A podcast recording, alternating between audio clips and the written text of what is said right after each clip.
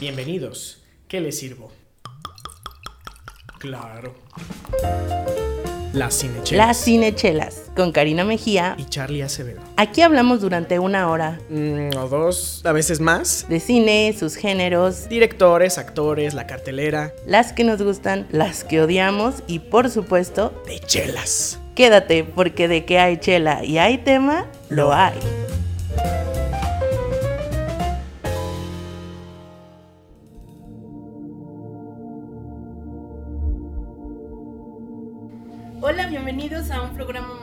Cinechelas, este espacio donde nos aventuramos entre mucha chela deliciosa, 100% artesanal. Hoy les tenemos una sorpresa muy grata respecto a eso y pues el mundo maravilloso del cine. Yo soy Karina Mejía, como cada episodio. Muchas gracias por acompañarnos y el día de hoy a mi lado y como siempre espero que así sea. Charlie Acevedo, amigos.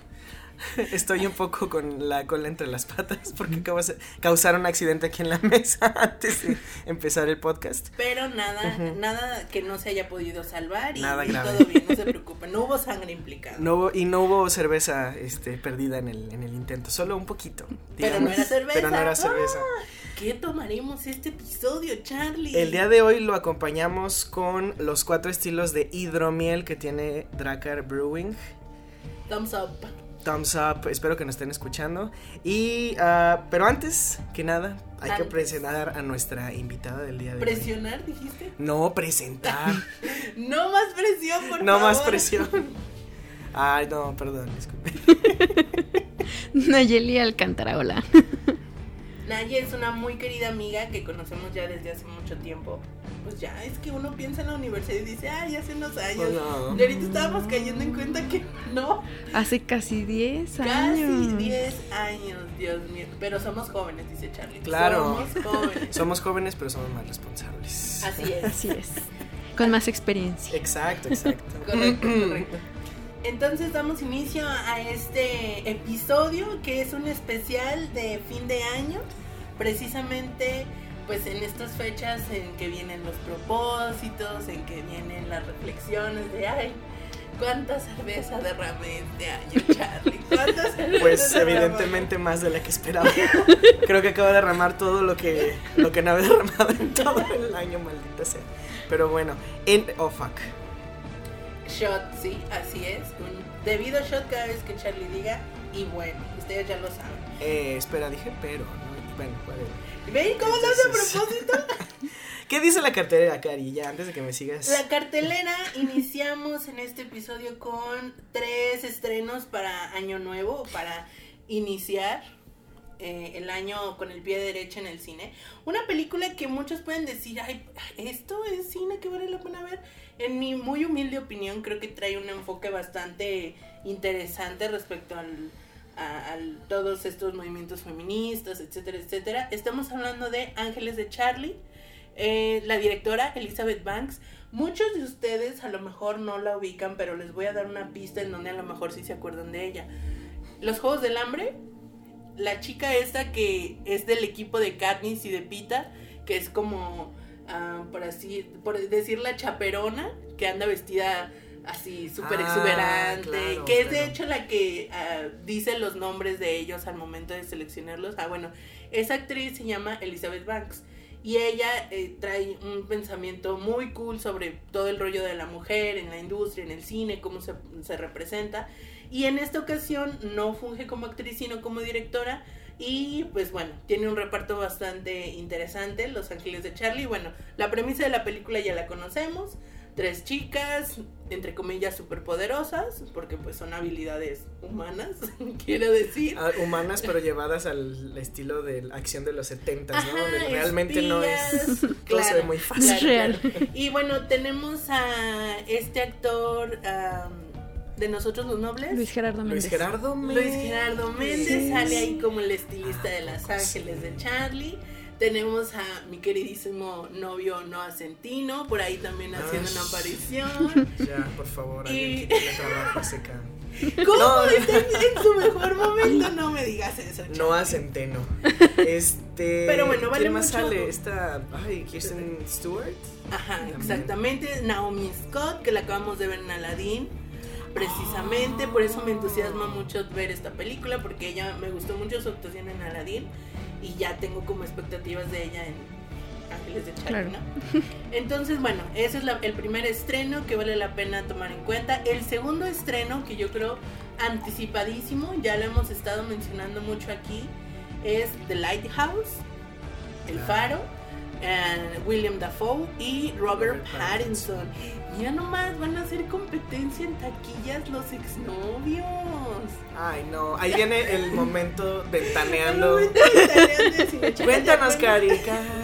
No, pues lo que todo el mundo sabe, ¿no? Que Kristen Stewart y Robert Pattinson pues, no solo fueron pareja en la pantalla, sino también detrás de cámaras. Igual de tóxico, ¿no? Supongo. Pues eh, de parte de ella, porque ella fue la infiel, Ay, le puso el ¿cómo cuerno con el director de la película de Blancanieves, porque se recordarán, ella tuvo, hizo una versión de Blancanieves con eh, Chris Hemsworth, precisamente como el leñador. Procuro olvidar que eso sucedió. Entonces, bueno, ahí los examores estarán compitiendo en taquillas este, este primero de enero. The Lighthouse, recomendación, y no lo hemos visto, pero garantía sin echelas ya desde ahorita, ¿no? Mm, Yo leí un par de críticas donde dicen que a lo mejor este Robert Eggers, Eggers, Eggers, Eagers. ajá. eh, sí quiso poner toda la carne al asador, o sea, como después de su trabajo en The Witch le dieron más presupuesto, actores más este, Claro. de, de- de más, categoría. eh, y como que se aborazó, ¿no? Eso dicen las críticas, pero yo creo que sí vale la pena verlo. Nada más para ver. foto, ¿no? Ajá, exactamente eso. Porque le están poniendo más calidad cinematográfica a este tipo de Claro. películas, como ya lo hemos dicho en episodios anteriores. Entonces yo, yo ah, voy a tener que verla de alguna manera porque Sí, sí, Sí. hay que ir a verla, hay que ir a verla. nuestros fans cinecheleros saben que Charlie no es fan de Pues las es películas de terror, no pero es voy de para allá. terror, es suspenso thriller. La No veremos. lo convenzo, no, ¿Tú no qué opinas? Naye. Pues es que sí hay una gran diferencia entre el terror que te tiene eh, no sufriendo toda la película a el suspenso que bueno igual te tiene sufriendo toda la película pero por razones totalmente diferentes, ¿no? Psicológica. Ajá, que es más psicológico, el gusanito de qué va a pasar después y ya sé lo que va a pasar, pero el personaje no, que eso es lo interesante, el cómo te mantienen pues este al filo del asiento y preocupado por toda la trama de la película. Y que yo escuché que esta película de Lighthouse es 100% psicológica. O sea, es como estos dos hombres como tratando de mantenerse cuerdos en una situación muy poco favorable. Habrá que ir a verla y hacer un review express así sí. para desmentir los mitos alrededor de esta película. Y la tercera recomendación de los estrenos de cartelera para 1 de enero es El caso de Richard Jewell, una película dirigida por Clint Eastwood. Clint Eastwood. Ese hombre yo creo que, no sé, va a estar con un pie en la tumba y va a seguir dirigiendo, actuando, haciendo, o sea, no descansa. Es como el nuevo Woody Allen que cada año tiene que sacar una película, ¿no? No, Woody, Allen- no sé, como que ya es muy, un caso muy particular de él, ¿no? Yo siento que es el de los pocos actores que son realmente actores veteranos y que se hicieron en el cine comercial y que dieron ese salto a ser directores y luego a ser directores de cine, no quiero decir de autor, más bien como cine significativo, ¿no? De Como que- calidad. ajá, de calidad. Sí. Y, y ah, dirige esta película que según vi el tráiler, lo vi en, en, en el cine o no, en internet últimamente ya. Cine Premier, tú, todas tus referencias. No, no fue en Cine Premier, no lo fue. Esta vez no lo fue. Cine Premier, el, el gran este proveedor de información. La fuente más fidedigna de cine. No sé, yo siempre digo que si Cine Premier lo publica, es verdad, así. A menos de que sea 28 de diciembre, pero Estamos grabando esto unos pocos días después de 28 de diciembre, entonces no quisimos creer nada de lo que vimos en redes hace un par de días. Ah, quiero contar algo. Ayer vi que está, de hecho ayer que fue 28 de diciembre, Colima anunció, Colima Cervecería, que sí. iba a dejar de producir piedra lisa, una de las mejores IPAs de este estado. Por, bueno, de hecho de este estado, no, de este lado del país porque son de Colima. Sí, sí, sí, sí. Eh, que iba a dejar de hacer piedra lisa, que porque tienen un problema con la aduana no les dejan pasar los, El lúpulo, los lúpulos, que lo no sé qué. Y yo ya estaba así como, no puede ser, así como, como el niño del meme, el niño morenito. Así Sí. que, ah. Entonces, eh, después lo, lo, lo reposteé, alguien me dijo, güey, es 28 de diciembre. Y yo, ah, fuck, sí es cierto. A mí me pasó lo mismo, pero con Fortuna. Fortuna sacó a- a- eh, un video donde estaban sirviendo en, en una de sus máquinas expendedoras ah, claro. un- una cerveza clara, decía, pero tú lo veías y era como agua Eh, mineral. bueno, Y decía, les presentamos la nueva Fortuna Clara, esperen a que no sé qué. Y yo así emocionadísima de, no puede ser. me etiquetaste y todo. ¿no? Etiqueté a Charlie la publicación para decirle, hay que probarla, hay que ir. Y luego es como 28 de diciembre y yo, oh. Pequeña decepción y ya eliminé mi comentario y todo el alboroto que había hecho porque sí, caímos Sí, redonditos. estaban caímos. limpiando los... Yo creo que sí, eh, pero sí estaba como, como, como mineral. Parecía Sprite, pues, así como, Sí, ajá. parecía Sprite, pero dije, puede ser que sea un estilo de cerveza que no conozco, que es completamente sé. clara. No lo sé, no lo sé, Cari. no, no. Era momento para decir, no lo sé, Rick, parece falso. Parece pero no lo hicimos, falso. nos lo creímos todo. Pero bueno, Volviendo esas a- son las recomendaciones para cartelera este primero de enero. Yo quería Charlie, ¿quiere decir comentar algo? algo? respecto a este el caso de, del señor Jewell, que eh, es interpretada por este canalito llamado Paul Walter Hauser, que lo hemos visto en otras dos, bueno, yo lo he visto en otras películas, en I, Tonya y en El infiltrado del Ku Klux Klan, y que hace de este Ah. personaje, les comentaba hace rato que es, es esta la necedad americana de yo, yo estoy bien y el resto está mal, y creo que por ahí va el personaje que interpreta en este le- les recomiendo que vean el tráiler para enterarse de qué va la historia pero sí es todo lo que quería decir porque es parece que es un actor que está ya haciéndose como su propio camino Y en películas bastante Y en películas reconocidas, ¿no? bastante O sea, buenas selectas, buenos o sea, directores Su papel es nefasto como, como Sí, personaje, exacto. no él como actor, pero ¿en qué películas? pero no? como actor habla muy bien de él porque realmente Sí, te hace odiarlo cabrón. o sea yo estaba así que Está "Ah, haciendo este bien su trabajo. De hecho, lo habíamos visto primero en Aitonia, fuimos a ver el infiltrado de Ku Klux Klan y fue así como este, cabrón. Aquí otra Oh, vez. Sí. Mándalo para su casa. No, no, bien por él. Vamos a verlas, vamos a verlas. Y empecemos con este playlist del fin del mundo. Es cierto, cada vez, bueno, o por lo menos yo así lo veo, cada vez que se acaba el año, para mí se, acaba, el mundo. Yo recuerdo eh, que en el salto del 2000, al, del 99 al 2000, hace ya 20 años. Unos ayeres. hace ya 20 años. ah, des- así como un mes después de que sucedió, me contó un amigo una historia, un amigo niño, entonces así es como era. Una historia de que un señor realmente lo dejó todo.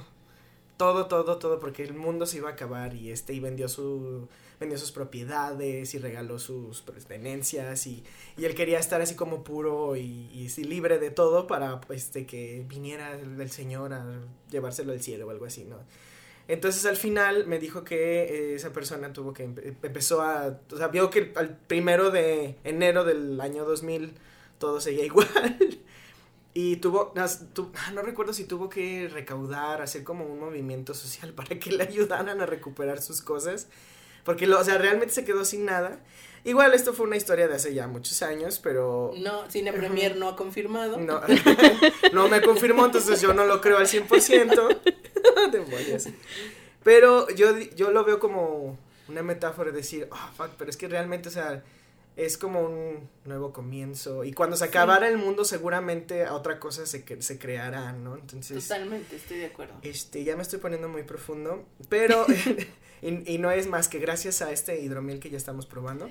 Totalmente, porque, bueno, el hidromiel, yo tenía la idea como que era algo muy ligerito, así casi casi como un digestivo, pero no. Este hidromiel que estamos probando de Dracar Brewing, nuestros queridos amigos que conocimos en el Festival de la Cerveza este año, bueno, nos, yo creo que fue de las primeritas cosas que probamos. Lo primero que probamos, de hecho. después de a- Ajuy... No, Sí, Sí, bueno, ah, es de lo primero, fue de ahí lo estaban los dos stands juntos. uno del lado del otro y en ese momento ellos traían solamente el sabor a frutos rojos y blueberry. Y en ese momento solo pudimos probar frutos rojos porque blueberry se estaba enfriando y total solo tuvimos la oportunidad de probar el de frutos rojos Y nos encantó tanto que dijimos, tenemos que volver a probarlo, tenemos que encontrarlos, tenemos que seguirles la pista porque de verdad, wow, wow, wow y mil veces wow. Y en esta ocasión, para comenzar eh, el playlist del fin del mundo, porque pues sí, vamos a acabar el año, pero antes de que, perdón, vamos a empezar el año, pero antes de que empiece tenemos que acabarlo, ¿no? Entonces les traemos una selección de películas que habla del fin del mundo, o sea, como si el humano no fuera lo trágico suficiente, este, todo, todo eso está volcado al cine y hay muchas formas de acabar con el mundo. Esta playlist es, es un, un claro ejemplo de ello. Entonces, la primera sección es desastres naturales, que alrededor del 2012, todo, todo este show maya, yo creo que estuvo muy de tendencia esto de los desastres naturales, que ahorita lamentablemente ya lo estamos viviendo, pasó de la ficción a la realidad. No, y sí. desde antes, no sé si se acuerdan que 2012, por ejemplo, ¿no? Salió en el 2008, 2009. Sí, así como anticipando, así como... Ajá, y veíamos ya los granizos de tamaño de pelotas de, Ah, en- en- en- de desde el día después de mañana. tenis y Sí. eso, sí, sí, sí. Ya era una manera de decir, eh, ya se está acercando el Sí, fin, ¿no? como. ¿Cómo nos autohicimos un warning y no lo estamos realmente? No. Fue como, ay, mira qué horrible. Y seguimos quemando basura y haciendo todo este escándalo con eh, el calentamiento global. Pero bueno, para este playlist desastroso de precisamente desastres naturales, vamos a probar por primera vez hidromiel sabor Jamaica. Jamaica. Dracker Brewing, qué cosa, ¿eh? Qué cosa. Primero hay que decir que es un hidromiel.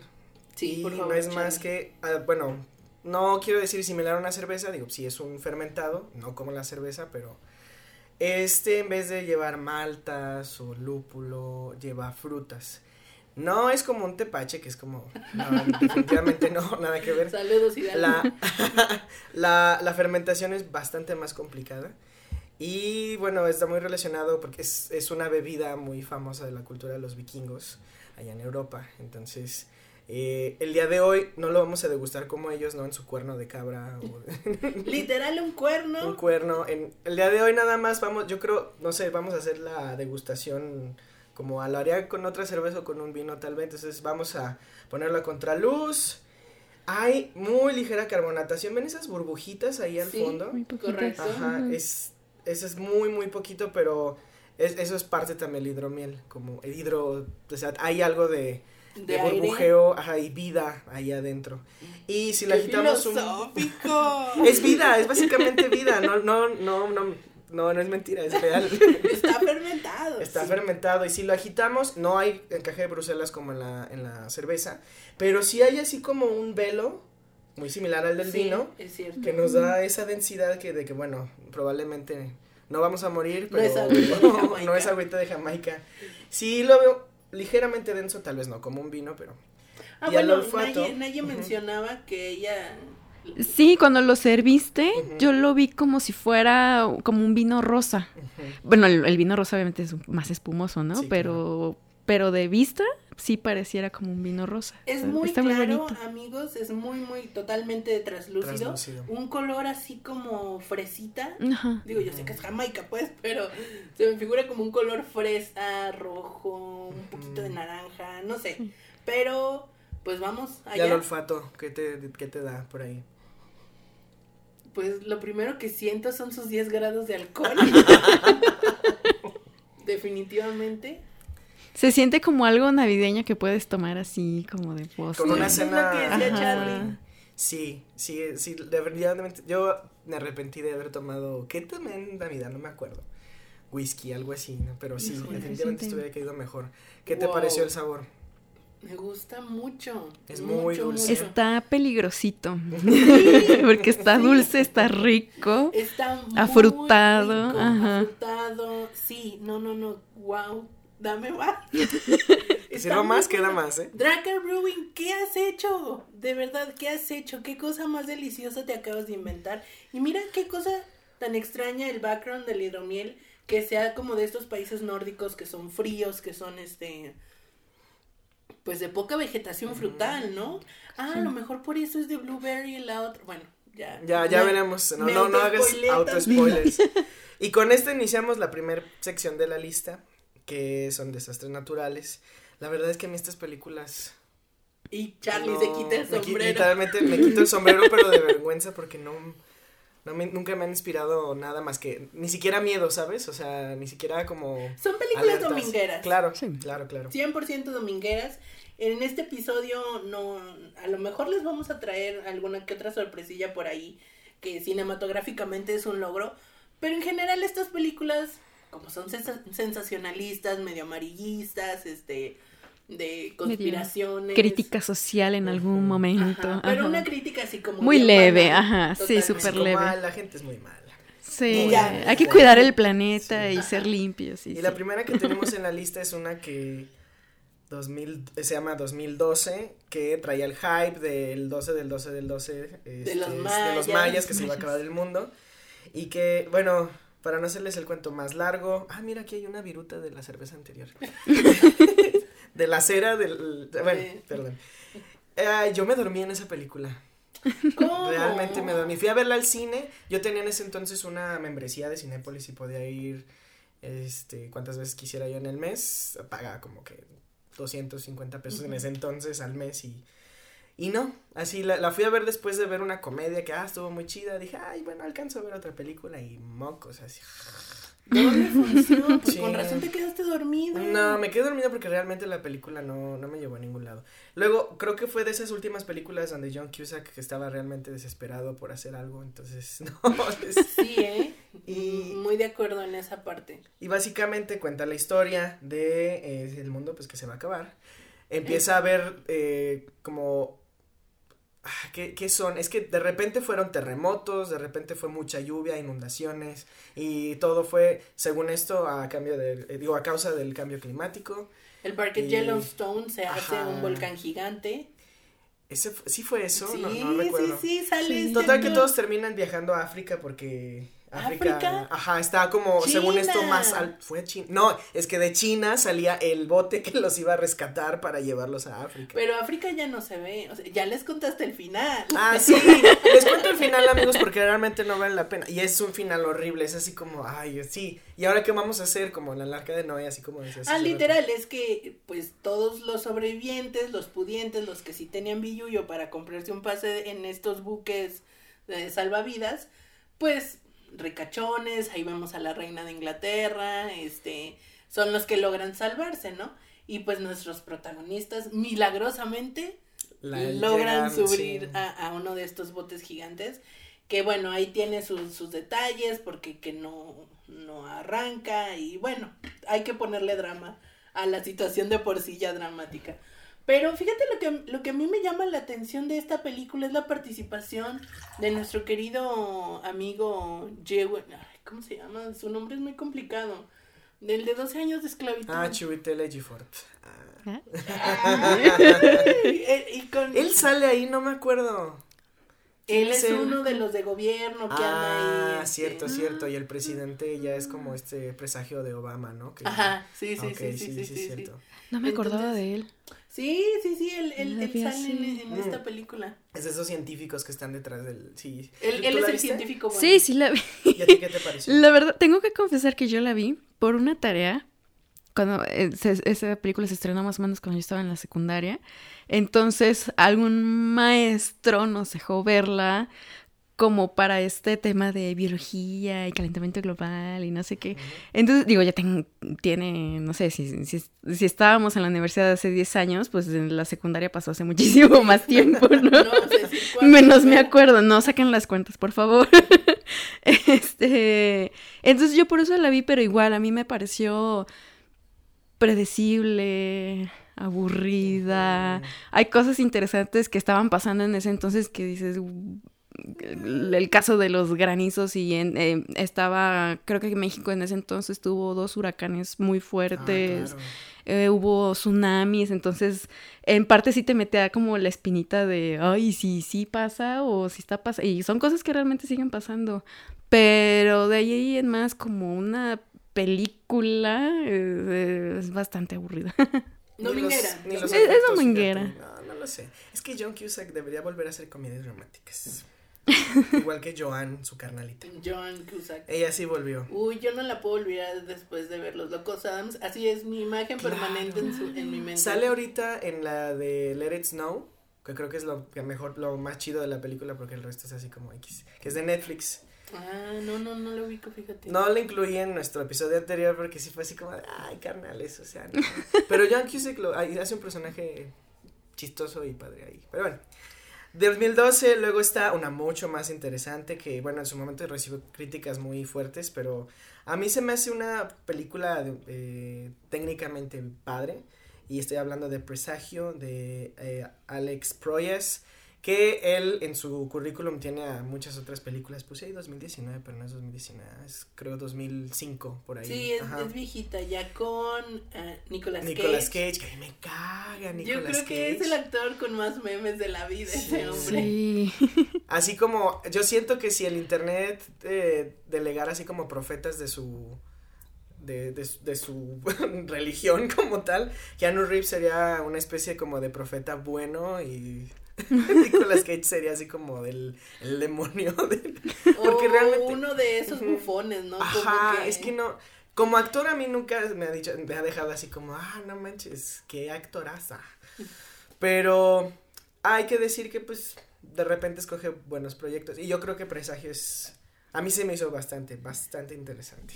A mí también se me da una película dominguera. Ah, Pero mezcla como muchas cosas bastante siniestras, ¿no? Por un lado me- mezcla este rollo de esta señora que predice el futuro, de los desastres. Bueno, que hay escenas muy fuertes, ¿eh? Hay escenas bastante que sí te dejan así como, wow. Hay una escena, recuerdo, que es como un, un avión, o sea, no es como un Ah, avión, sí, es, un, avión. que se estrella y se ven pues todas estas personas, este... Saliendo heridas del avión y... Muy fuerte, muy grave. Y se ve como, como la intensidad del momento que él va pasando por ahí y ve cómo se cae el avión y es entrar a la zona de desastre y tratar de ayudar, pero darte cuenta que, que tus capacidades de, de ser humano, o sea, Sí. tienen un límite en ciertas situaciones, ¿no? O sea, esa parte Cuando se la hace- naturaleza se levanta en, contra tuya ya no tienes nada más que hacer. Así como madre naturaleza, ten piedad de mí.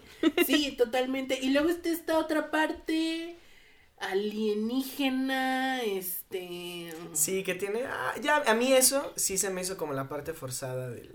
Es así como medio churro, ¿no? Así Sí. como que vienen los aliens a salvar un espécimen de la raza humana para que continúe en otras dimensiones. Eso yo creo que es como la parte menos mm, interesante o menos importante de la película porque el trasfondo de todo esto es precisamente que empieza un caos en la sociedad y todo el mundo corre y, y llora y grita y, y pues ahí está Nicolas Cage en medio de todo, todo. de todo esto. Entonces, presagio, Naye, ¿qué te pareció esta película? Uy, ya también tiene tiempo que la vi. Es, tiene tintes muy interesantes de entre el suspenso, de que no sabes qué está pasando, por qué puede... Es esta niña que empieza a notar Ajá, eh, sí, números, sí, sí, ¿no? De las fechas. Entonces como que le vas agarrando el rollo y de repente cuando le agarras el rollo es como...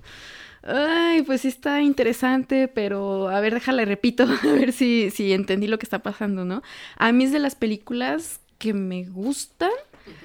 Pero para verlas así, un fin de semana. Sí, Es, totalmente. no es como para volverlas a ver diario, ¿no? Es este, este ese suspenso que a mí me, a mí me, me gusta mucho, ese suspenso que te mantiene al, al filo del asiento y te deja con ganas de, de indagar qué está, más, qué está pasando. Ándale, porque justo te iba a decir, si tiene un poco de toque científico y si te dan como dos, tres datos Ajá. por ahí. De hecho, yo recuerdo que a nuestro profe de física en la prepa, cuando yo iba en la secundaria, semanas en la prepa, este, a él le gustó mucho esa película por eso, porque a él sí le estaba haciendo así como que lógica, sentido, no sé de qué manera. la pero- premisa que busca la película. Exacto. Y bueno, o sea, gente súper racional, ¿no? Que de repente sí Claro, necesita de números y para vivirla. Y para terminar esta primer parte, tenemos esta película que yo creo en su momento se publicitó mucho y, Y que fue un éxito. Fue un éxito taquillero y sí aportó un poco, creo que estuvo nominado a mejores efectos especiales, no ganó o algo así. Pero en su momento era muy impactante. Creí que ibas a decir estuvo nominada a Mejor Desastres Naturales y yo sí también. Efectos especiales. Aquí la nominamos, pero y estamos hablando del día después de mañana de Roland Emmerich del 2004. Roland Emmerich como que se empeña en, en acabar con la humanidad en sus películas de alguna manera. Sí, ya lo vamos a ver Eh, más lo vamos a ver más adelante. Yo recuerdo de esta película la escena donde se inunda Nueva York. Sí, claro. A mí real- realmente eso es- esa escena sí me causó escalofríos, así como en su momento. Yo, de hecho, llega, llegaba a pensar, ¿qué pasaría si Sí, de sí. repente aquí Guadalajara... Se nos inunda. Y después Uy, eso empezó a pasar. pasa. Después empezó a pasar y, y me dio más miedo. Pues mira, el factor a favor que tenemos aquí es que se hace otro lago de Chapala, no se hace así como, como no cae nieve, pues no se congela nada, pues, pero Sí. se hace un lodazal. Ah, fíjate que esta película yo creo que fue en su momento, como tú dices, un super éxito de taquillas porque no había precedentes así de buenos en cuanto a cine respecto a desastres naturales. Vamos a hablar un poquito más adelante de desastres eh, de otras índoles, de otros factores, pero como tal un desastre natural creado por la madre naturaleza, eh, por la influencia humana, por así decirlo, calentamiento global, etcétera, no habíamos tenido una película así de buena. Yo me acuerdo, esta película, yo sí estaba en la secundaria cuando salió esta película, y me acuerdo que así, algo que nunca hacían en, en el cine de Zacatecas, nada más, nada, en mis tiempos nada más había uno, pusieron un cartel gigante afuera que decía eh, día después de mañana en cines, no te la pierdes, o sea, porque realmente sí fue un hito muy grande y yo me acuerdo que fui a verla y fue un impacto tan grande así como ver todo el desastre que, que ocurría. Bueno, hay, hay que recordarle a, a las personas que nos escuchan aquí, participa Dennis Quaid, Ah, sí. participa Jake, Jake Gyllenhaal, sí.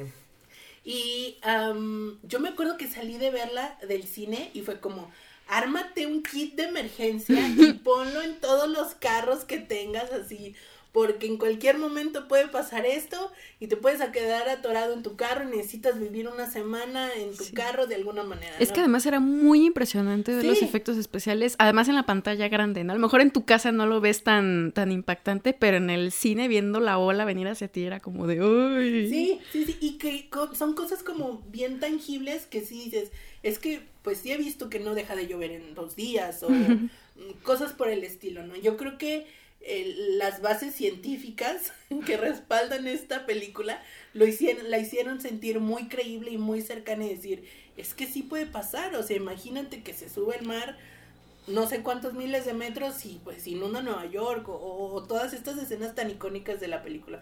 A mí la verdad es que sí, sí me gustó bastante. A mí en su momento no tanto, pero...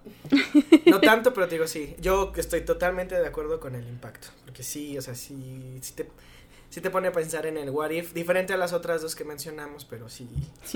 ¿Quién nos hemos quedado varados en Plaza del Sol en medio de un tormentón? Hemos sentido ese miedo. No, a mí una vez me agarró en el World Trade Center, que está al lado de, de la expo, Sí. pero una lluvia así como dije, ya, ya fui aquí. Yo iba a, a natación ahí cerca y Te sirvieron tus clases de natación. no me inundé, pero sí, o sea, cayó una lluvia tan fuerte, o sea, el, entre viento y este, las gotas se sentían muy pesadas y me fue tan difícil refugiarme porque yo me, me fui abajo de ahí a una plazoleta que estaba ahí en el World Trade Center, abajo y aún así, o sea, el viento soplaba la lluvia tan fuerte que yo dije, no, ya. Ya, o sea, ¿Quién ya me acababa, me acababa yo de bañar, este, y dije, bueno, pues me voy a tener que bañar otra vez. Pero sí se nota, o sea, sí se percibe un poco más el, este, todos estos cambios que sí están habiendo. Sí. Entonces, amigos, plástico, ya no. Ah. Entre otras muchas cosas. Entre muchas otras muchas cosas. otras cosas. Y vamos a nuestra siguiente sección. Les invito a que se acaben lo que tienen de hidromiel. Fondo. Yo ya me lo acabé. Y les voy a pasar tantita agua para que este, se sirvan, limpien un poquillo. Voy para allá, sin hacer desastres, Charlie, por favor, gracias. Bueno, lo que Charlie nos sirve ahorita para limpiar nuestro paladar, les voy dando la introducción a nuestra siguiente sección en este especial de fin de año, fin del mundo. Vamos a hablar ahora de otro factor que determina el final de la era del humano como la conocemos. Y estamos hablando de la sección Muertos Vivientes. Estas películas, obviamente que películas de zombies hay muchas, pero hemos eh, traído tres en específico que nos llaman mucho la atención, que nos gustan mucho. Y con esta selección de muertos vivientes vamos a esperar, vamos a tomar la cerveza sabor, cerveza, hoy no más, Cerveza, el, el hidromiel. hidromiel sabor tamarindo. Me dijo el chico de vino, cervezas y más, que le agradecemos que nos haya eh, facilitado el hidromiel, que la de sabor tamarindo es un sabor bastante delicado por sus propiedades, que de hecho eh, les ha costado la transportación desde Monterrey, que es donde están nuestros amigos de Dracar, acá a la ciudad de, de Guadalajara. Entonces, que antes de tomarla hay que menearla un poquito porque el sabor tal cual se estanca en la parte de abajo, entonces es mejor así como como darle una, una pequeña agitadilla antes de, de tomarla pues para poder probar su lo cual acabo ya de hacer. Ah fuck, acabo de sellar otra vez la entonces no conocía mi fuerza vamos a ver qué pasa wow desde el color ya parece tejuino ahí te paso tu, tu vaso su agua ah cierto ¿Qué ves, Naye? ¿Cómo nos describirías el color? Sí, es cierto. Parece agua de tamarindo. Bueno, sin la parte espesa que queda hasta abajo del agua de tamarindo, pero sí parece agua de tamarindo. ¿Tú, Cari, qué ves? Yo veo. Oh, de hecho, a Cari le, tocó. Le faltó. ah, le faltó. Sí, sí le faltó, fuck. Entonces ahí te va si quieres. Te, tantito del, Ok. Sí, sí hay que darle una buena meneada, amigos, porque tal cual lo que decían sí. sí llega a sentarse un poco. No, sí, ve nada más. Sí, sí, sí. Salió más oscuro. El, Mucho más turbio ahora, sí. No, sí, le servimos a Naye y estaba cristalino y ahorita ya que le estamos llegando al fondo de la botella, ya se, va, se ve más turbia, este... Qué difícil entonces hacer, ¿no? Hidromiel de tamarindo y que se atrevan a hacerlo así como arriesgarse y y a tenerle, esto yo creo que es parte de lo increíble de lo artesanal, ¿no? O sea, que hay que tener este cuidado así de, de handcraftman chingón. Totalmente. Y bueno, igual, turbio como una sour en este momento.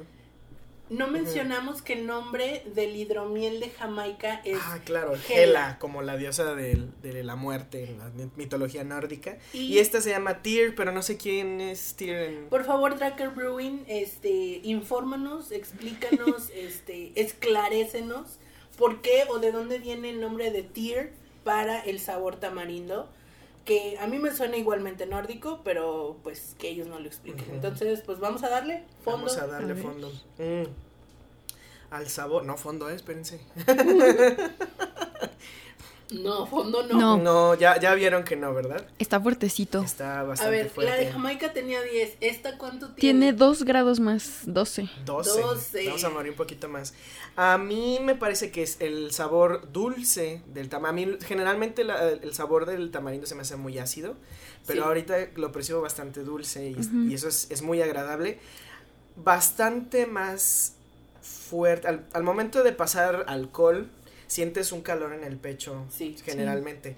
Y lo sentí con el de Jamaica, pero con este es un poquito más fuerte. Sí, sí, sí. y, es, y ahí es, yo creo que ahí se explica lo de, lo de los 12 graditos de alcohol. Cari, ¿tú qué ves en el sabor? Y aún así se puede rescatar el acidito del tamarindo, Al final, ¿no? que no es tan, pues ahora sí que dulzón como la de Jamaica. La de Jamaica también tenía su cierto toque de acidez, pero esta de tamarindo se distingue precisamente por eso. Muy, muy bien, Dracan, muy bien. Cada vez me gusta más. Cari ya es pues. súper fan. Sí. Y vámonos por los, con los muertos vivientes. Ah, bueno, Naya, ¿tú quisieras agregar algo más de lo que estás probando? No, yo lo siento, ¿sabes qué? Como un poquito a los dulces de tamarindo. Ah, como, Pero- ay, ¿cómo se llama? Los de Vero, ¿no? Como, Ajá, no me acuerdo cómo- ajá, como los pulparinos. Digo, nada más que los pulparinos tienen como un poquito chilito o algo así, pero se siente un poco así. Mira que para esta época de navideña está muy ideal, Están muy ¿sí? ricos. Que le echen una botella de Para el a ponche. al ponche, oye, sí es cierto. Sí. Nada más que ese ponche se tiene que ir ese día, ¿eh? Porque si no... Mm, No, es que... ah, No lo puedes guardar. Ajá, sí. de acuerdo a lo que, lo que me estás diciendo, siento que esta, después de Sí. que abres la botella, adiós. Como para una reunión. Ajá. Ay, qué interesante. Que aquí es una reunión siempre en Cinechelas, nos sentamos a cotorrear y hablar de zombies. Habla, la primera en nuestra lista es Exterminio, obviamente, que es de Danny Boyle de 2003, que ya hablamos mucho de ella en, en su episodio especial, El Director del Mes. Si quieres saber más, pues puedes irte Puedes al ir. episodio dedicado a Danny Boyle. Nuestro cuarto episodio, si, si mi memoria no me falla. Y bueno, así como a grandes rasgos, algo que quisieran comentar. Bueno, ¿de realmente les hace sentir que eso sería posible, lo de Exterminio? Yo creo que sería posible que yo me quede dormida y amanezca y ya se acabó el mundo, porque yo de verdad, soy así como un oso durmiendo. Le comentaba a Charlie antes de que empezáramos todo porque me dice, no, es que me levanté temprano y ya no me pude dormir. Y le digo, ay, qué envidia, porque yo sí, yo sí me regreso a la cama, me hago bolita y me sigo dormida todo el día. Pero por eso te digo que yo sí creo que a mí me pasaría que me duermo y despierto y ya se acabó la, la el, el, mundo, el, lo que conocemos, ¿no? Pero respecto a los zombies, puede ser que también, ¿eh? Sí, ¿qué tan probable lo ves tú, Naye? Uy, pues ahora con, digo, ya, ya pasamos la época de, ¿cómo se llaman? Las plagas nucleares, las guerras nucleares uh -huh. y todo esto. Pero ahorita hay tantas enfermedades, cada, pues ya ves, el chingunguña, ah, sí, y todas sí, estas sí, cosas. Hubo una plaga de abejas zombies, este, ahí se vio la nota medio extraña. Sí, no hubo una nota medio rara. No, no sé, digo, obviamente alguien que sepa de medicina, biología, va a saber va más a que, decir, claro. que nosotros, pero ahí estuvo rodando, este, rondando la nota. Entonces yo creo que sí puede ser, a lo mejor no zombies como tal que caminen muertos vivientes y se coman cerebros, pero, pero podría haber una plaga que nos extermine tal cual a nosotros, ¿no? Como raza humana. Como, Como raza, raza humana. humana. Digo, a mí no me gustan las películas de zombies, pero... A mí tampoco. Fíjate que yo Se las veía, las veía como una película así, como, no sé, El Santo contra el hombre lobo, ¿no? O sea, una cosa como súper dominguera y súper básica. Pero luego, mi queridísimo, y de ustedes también, eh, profesor de cine McFly, bueno. Así, claro. Claro. Nos, una vez nos estaba contando la metáfora que existe entre los zombies y la crítica uh, de cuándo surgen los zombies. Del los zombies buscan cerebros, uh -huh. porque ellos no lo tienen.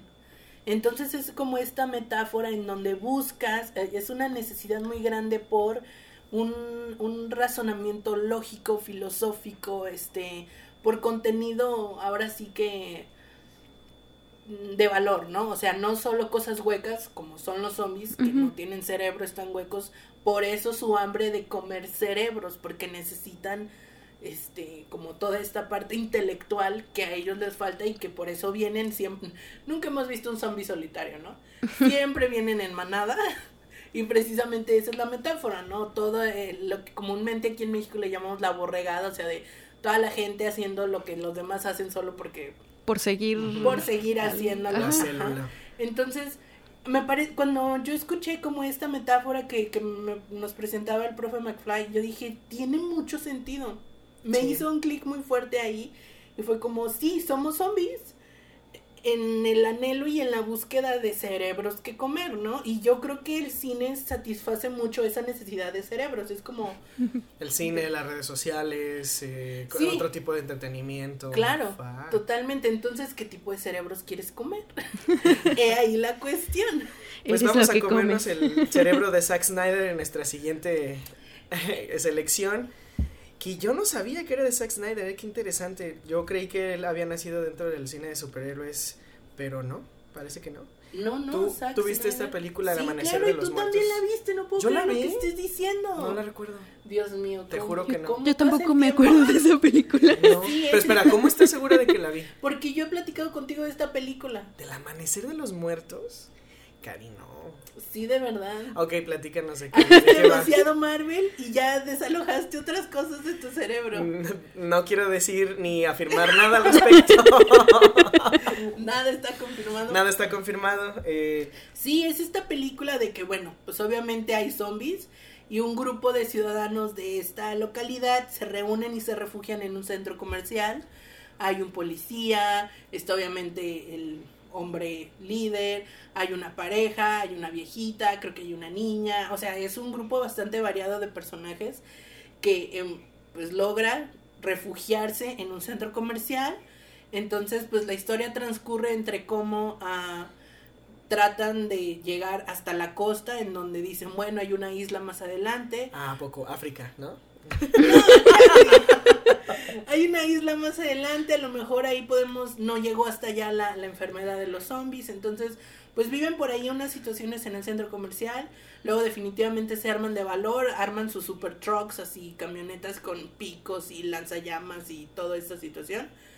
y tratan de emprender el camino hacia la costa para llegar a un bote o algo y pues ahí van cayendo poco a poco. Y el final está bastante interesante. Se los voy a spoilear porque vale la pena para que la vean. A mí me gusta verla. De vez en cuando si la veo en la tele me quedo viéndola porque se me hace muy entretenida. Solo sobrevive esta pareja al final que van en el bote y llegan al, a la isla en donde dicen, bueno, aquí no llegaron los zombies, aquí vamos a estar a salvo. Y pues ya, llegan, ¿no? Y empiezan los créditos finales. Tú dices, ya, pues felices por siempre. Y en eso, hagan de cuenta que la cámara se queda viendo cómo ellos así se adentran a la isla.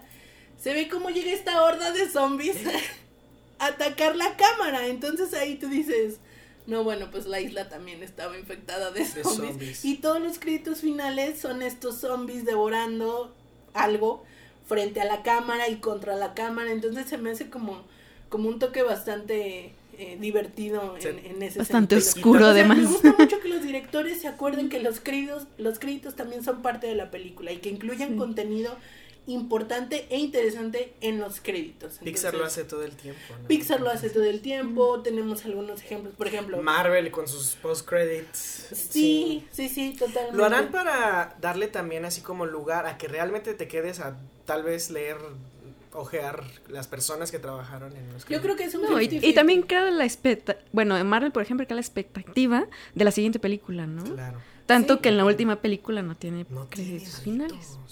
es así como, ¿por qué? no se atreven, pero... Entonces, el amanecer. de los muertos, a mí sí me gusta, se me hace cotorrona, se me, también les decíamos muy dominguera, pero yo creo que de las de zombies es de las que vale la pena quedarse a verla porque Sí, me gusta. Está padre. Charlie, sigo en shock de que no te acuerdes. no, no recuerdo nada de lo que me estás diciendo. Nada, para, los que conocieron a Charlie en la prepa, él era súper fan de Zack Snyder. Yo no sé. Te voy a decir qué pasó. Superman. No, fíjate, Superman, la primera, o sea, la que él hizo, sí me parece chida. O sea, los, esos 15 minutos en Krypton como que me crearon una, una buena cama para después no. Hasta tú me dijiste, no, es que mira el divorcio y que no sé qué, que no Ah, no, yo te dije, o sea, sí, que para la de la Liga de la Justicia, ¿el divorcio? ¿De qué? Tú me platicaste. No, no, no, no un divorcio. Él tuvo problemas, este, creo que perdió un hijo durante la la filmación de la Liga de la Justicia y por eso Joss Whedon tomó la batuta y por eso la Liga de la Justicia es un cagadero, pues ya un cagadero desde Superman contra... Pero no estamos hablando de eso ahorita, vamos a hablar ahora de Guerra Mundial Z. Ah, esa película, bueno, Naye. Mm, no, yo la esperé mucho. Vi los trailers. No, fíjate que mi hermano es muy fan de los zombies. Él sí es muy fan de los zombies. Él me introdujo a este mundo este fin del mundo, zombies y estas cosas. Eh, yo empecé a ver películas de zombies viendo la de Zombieland. Ah, Zombieland es muy buena, como comedia y todo eso. Como comedia es muy buena. O sea, si no te gusta, empiezas a ver esa película y ya le vas subiendo a, lo que te vaya gustando. Ajá, entonces, pero Guerra Mundial Z no me llamó tanto la atención para, para ir a ver al cine. Ya una vez viendo los trailers. Yo la vi en formato casero este, la rentamos en Cinepolis Click. Sí, mi papá se hizo súper fan. Eh, ándale, te tocó todo el, el, mostito de abajo. Sí, ¿eh? Bien. Pulpa de tamarindo. Sí, pulpa de tamarindo, perdón, es que le estoy sirviendo ya lo último a Cari. Y la vimos. A mí me gustó mucho que los zombies, o sea, los close-ups de los zombies tuvieran todo este arte que generalmente se le pone a, este, a estos personajes, ¿no? Estas prótesis eh, de látex y de silicón que los hacen ver tan, tan reales, se me hace muy, muy padre. La historia, pues a mí se me hace que es muy similar a todas las demás de los zombies. Solamente que creo que son zombies súper dotados, ¿no? O sea, siento que tienen habilidades más. Esta escena donde están escalando el muro este, y se están aglomerando todos contra todos. Y es como una especie de zombies hormiga en donde hacen torres humanas y unos sobre otros pero de una manera así sí, impresionante. ajá, que realmente te hacen pensar en que nos podrían sustituir como especie, ¿no? O sea, cuando la fuerza le gana a la razón, casi casi, ¿no? O sea, de alguna manera, pues, entonces... Sí, a mí de esta película me gusta mucho el plot twist que tiene respecto a cómo sobrevives a un zombie. o sea, en esta película y en este universo en específico, ¿cómo despistas a un zombie? Bueno, pues porque un zombie va a comer carne fresca y ellos no van a querer carne enferma o, o humano enfermo. Entonces, si tienes una enfermedad, pues no te van a ver, oler, percibir y te van a pasar de lado, ¿no? Ah, Brad Pitt, obviamente, en su papel de galanazo, superhéroe, superestrella. Pero bien, fíjate que es que él lo tiene muy bien manejado este papel, ¿no? Claro, O sea, es mucho, es otras cosas que ha hecho en su vida, ¿no? Yo creo, Él- Adastra creo que es la misma cosa, ¿no? O sea, No la he visto todavía, fíjate, ya está ahí en la tele, entonces la voy a ver. Pero Guerra Mundial Z, yo creo que los efectos tienen su mérito, Claro, son bastante claro que sí. buenos. Ah, pues sí, Brad Pitt también se lleva su mérito ahí. y yo quiero hablar de la parte científica también, porque yo siento que eso le da mucha veracidad a las películas, o sea, que sí tengan como un background o un soporte científico que digas, ok, sí te la compro, sí, sí te la creo, o sea, que no sea así como agüita de colores y wow, las chicas superpoderosas, ¿no? O sea, no, o sea, que realmente digas, no, es que, porque hablaban, por ejemplo, es que es una cepa de ébola o de gripe española o una combinación de estas cosas, ¿no? Entonces, a mí sí me gusta como todo esto, porque de hecho llega un momento, digo, lo que sí se me hace así como mamoncísimo, es que se estrella el avión y él es el único que sobrevive. Bueno, ay no, este papel de la soldada la soldada. Sí, es una soldada. Porque se tiene que cortar la mano porque uno de los zombies, este, pues la muerde. Entonces él, muy inteligente con su sabiduría, Brad Pitt, pues sabe que el contagio es por medio de la saliva de los zombies. Entonces le corta la mano a ella. Y así de súper aguerrida, ella sigue luchando sin una mano. Y me parece muy buena esa participación en específico de ese personaje. ¿Quién era ella? ¿Qué, qué actriz No, sé- no es una actriz reconocida, ¿eh? Entonces se me hace como interesante eh, su participación, porque tal cual un soldado eh, no tiene características así súper hiper femeninas de, obviamente no hay maquillaje, obviamente no hay vestuario así como muy revelador, y a pesar de eso desempeña su papel bastante bien como una mujer acompañando al líder. Qué feo se escucha eso, pero sí, sí, sí lo hace muy bien, me gusta mucho ese personaje. ¿A ti? ¿Te pareció? ¿Te gustó? ¿No te gustó? Ah, no la. no, no la has visto. No, yo, no la yo vi. la, yo la verdad es que no la disfruté tanto. Porque... Se vale, se vale. Pero digo, repito, no. No son los zombies películas no son mis favoritas, pero ajá. Yo, yo creo que lo, el aspecto técnico es donde yo más le daría crédito. Y pues con esto terminamos nuestra sección de zombies. Y como todavía tenemos algo de hidromiel en. Entonces, pues las voy a invitar a, a salud.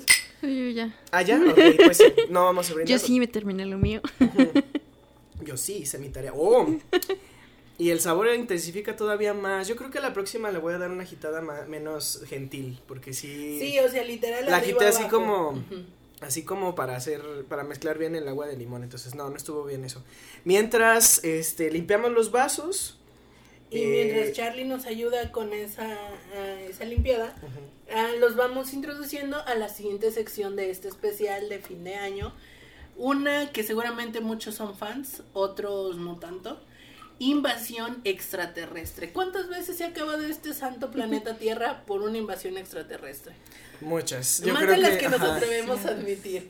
De, de hecho, no sé, creo que la, las invasiones extraterrestres se hicieron muy famosas entre los, entre los, in- incluso creo que se extiende hasta los 50 hasta los 70 No, 80 Yo creo que siempre hemos tenido películas de invasión extraterrestre, de lucha contra, contra otra especie Sí. superior tecnológicamente. Y fíjate cómo cambian la perspectiva de las cosas. Las primeras películas, si recordamos a Un hombre en la luna de Méliès, era el hombre yendo a la luna, o sea, el hombre como colonizador, o sea, nosotros yendo a ellos y pues como superiores, ¿no?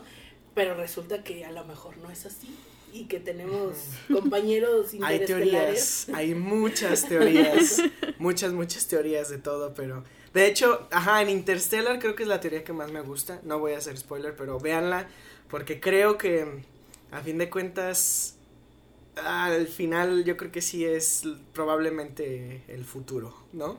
Chan, chan, No sé, a mí me gusta pensar en eso. Pero bueno, mientras voy al refri, Cari, podemos hablar de la primera película. Sí, la primera película para abrir esta nueva sección del fin del mundo de invasión extraterrestre es la película Guerra de los Mundos de el afamado director Steven Spielberg. ¿Tú la viste, Naye? No, pero es con Tom Cruise, Tom y Cruise. con Dakota Dakota Fanning. Dakota Fanning. Y un adolescente que en ese ay, Y no, un adolescente un que no se acuerda de él. Cabe decir pues que no, Steven Spielberg no es el primero en hacer Guerra, de los Mundos. Estoy en lo correcto, es una novela de Julio Verne. Guerra de los Mundos. Estaba con una idea de algo parecido, ¿eh? Guerra de los Mundos, No, según Guerra yo, los nació como un Mundos. programa de radio. No, es una novela. Ajá, es una novela, pero. Y hay un mito de que Orson Welles la estaba leyendo en la radio y causó No, no fue un mito, de verdad caos, pasó. ¿no? De verdad pasó, ¿no? Así. Sí, sí, sí. Es Sí. decir, bueno, en aquellos tiempos en donde el radio era el hype y pues era el medio Sí. de comunicación más importante, pues se daban las noticias, etcétera, etcétera, resulta que abrieron una sección para leer ficción y que como tal los que estaban escuchando la radio antes de que comenzara, pues sabían de que era una, una radionovela, por así decirlo. Entonces, pues estaban advertidos que era ficción, ¿no? Entonces estaban pues haciendo un muy buen trabajo eh, en esta transmisión porque los efectos especiales, los gritos y pues estaban narrando básicamente, Orson Welles estaba Orson narrando Welles, la invasión extraterrestre de la Tierra, ¿no? Entonces hubo personas que comenzaron a escuchar la transmisión a medias y fue un caos total porque Nos ellos están invadiendo los alienígenas. sí. que se estaba invadiendo la Tierra con extraterrestres. Entonces fue un caos, la gente gritando en la calle, no puede ser, la radio, que no sé cuánto. A tal punto de que tuvieron, me parece que tuvieron que cortar la transmisión y tuvieron que hacer como una aclaración de no, a ver, tranquilos, estamos leyendo un fragmento de la novela, que no sé qué. La novela, pero- por cierto, de Herbert George Wells. Ah. Es, Ahí eh, está. De 1900, 1898. Y, y sí, o sea, la magia del, del lenguaje auditivo, ¿no? O sea, de que realmente Sí. te puede inmergir, sumergir en, en una situación. Y bueno, y bueno, fuck, demonios. No, y no saben lo que se está tomando No. Charlie en este momento. ¿Qué color ¿eh? tiene esto? Creo que es la es un primera vez. pitufo. Es un pitufo. es, la primera vez que tenemos. fabuloso. es fabuloso. Y no lo dice porque, bueno, O todavía. sea, sí, Es azul, amigos, es azul. O sea, es la primera vez que tenemos aquí en la mesa de cinechelas un, una bebida de color azul. tan intensa. El Sí. dios del trueno. El dios del trueno, yo creo que se referían a Thor también, ¿no? Entonces, eh, esta es una hidromiel bastante peculiar. ¿no? Nunca, de, por sí no sé mucho de hidromiel, pero esta vez estoy un poquito impresionado con lo que estoy viendo. Es ligeramente turbia. Al agitarla en el vaso no, ha- no, hay, no vemos un velo muy fuerte. Pero es que no es un azul ni siquiera natural, es un azul muy... Demasiado muy artificial, sangre ¿no? de extraterrestre. Sí, no, es, es un azul bastante... a mí me recuerda a este personaje, bueno, a la sangre de este personaje de El Quinto Elemento. Ay, sí, Sí. el azul que canta Ajá, ópera, no, Ajá, no sí, me acuerdo sí, de su sí. nombre, pero A ver chicos, unan sus copas porque de verdad Vamos me a tomarnos una foto. Muchísimo. en lo que yo describo el aroma, a mí me sabe como un caramelo, este, de estos, ah, no recuerdo, no recuerdo el nombre de la marca, pero son, son de estos, ah, como un Halls, o sea, al- Sí, ajá, como un Halls de moras, de moras azules, y pues si alguien, si alguna de ustedes lo quiere probar ya de una vez, mm.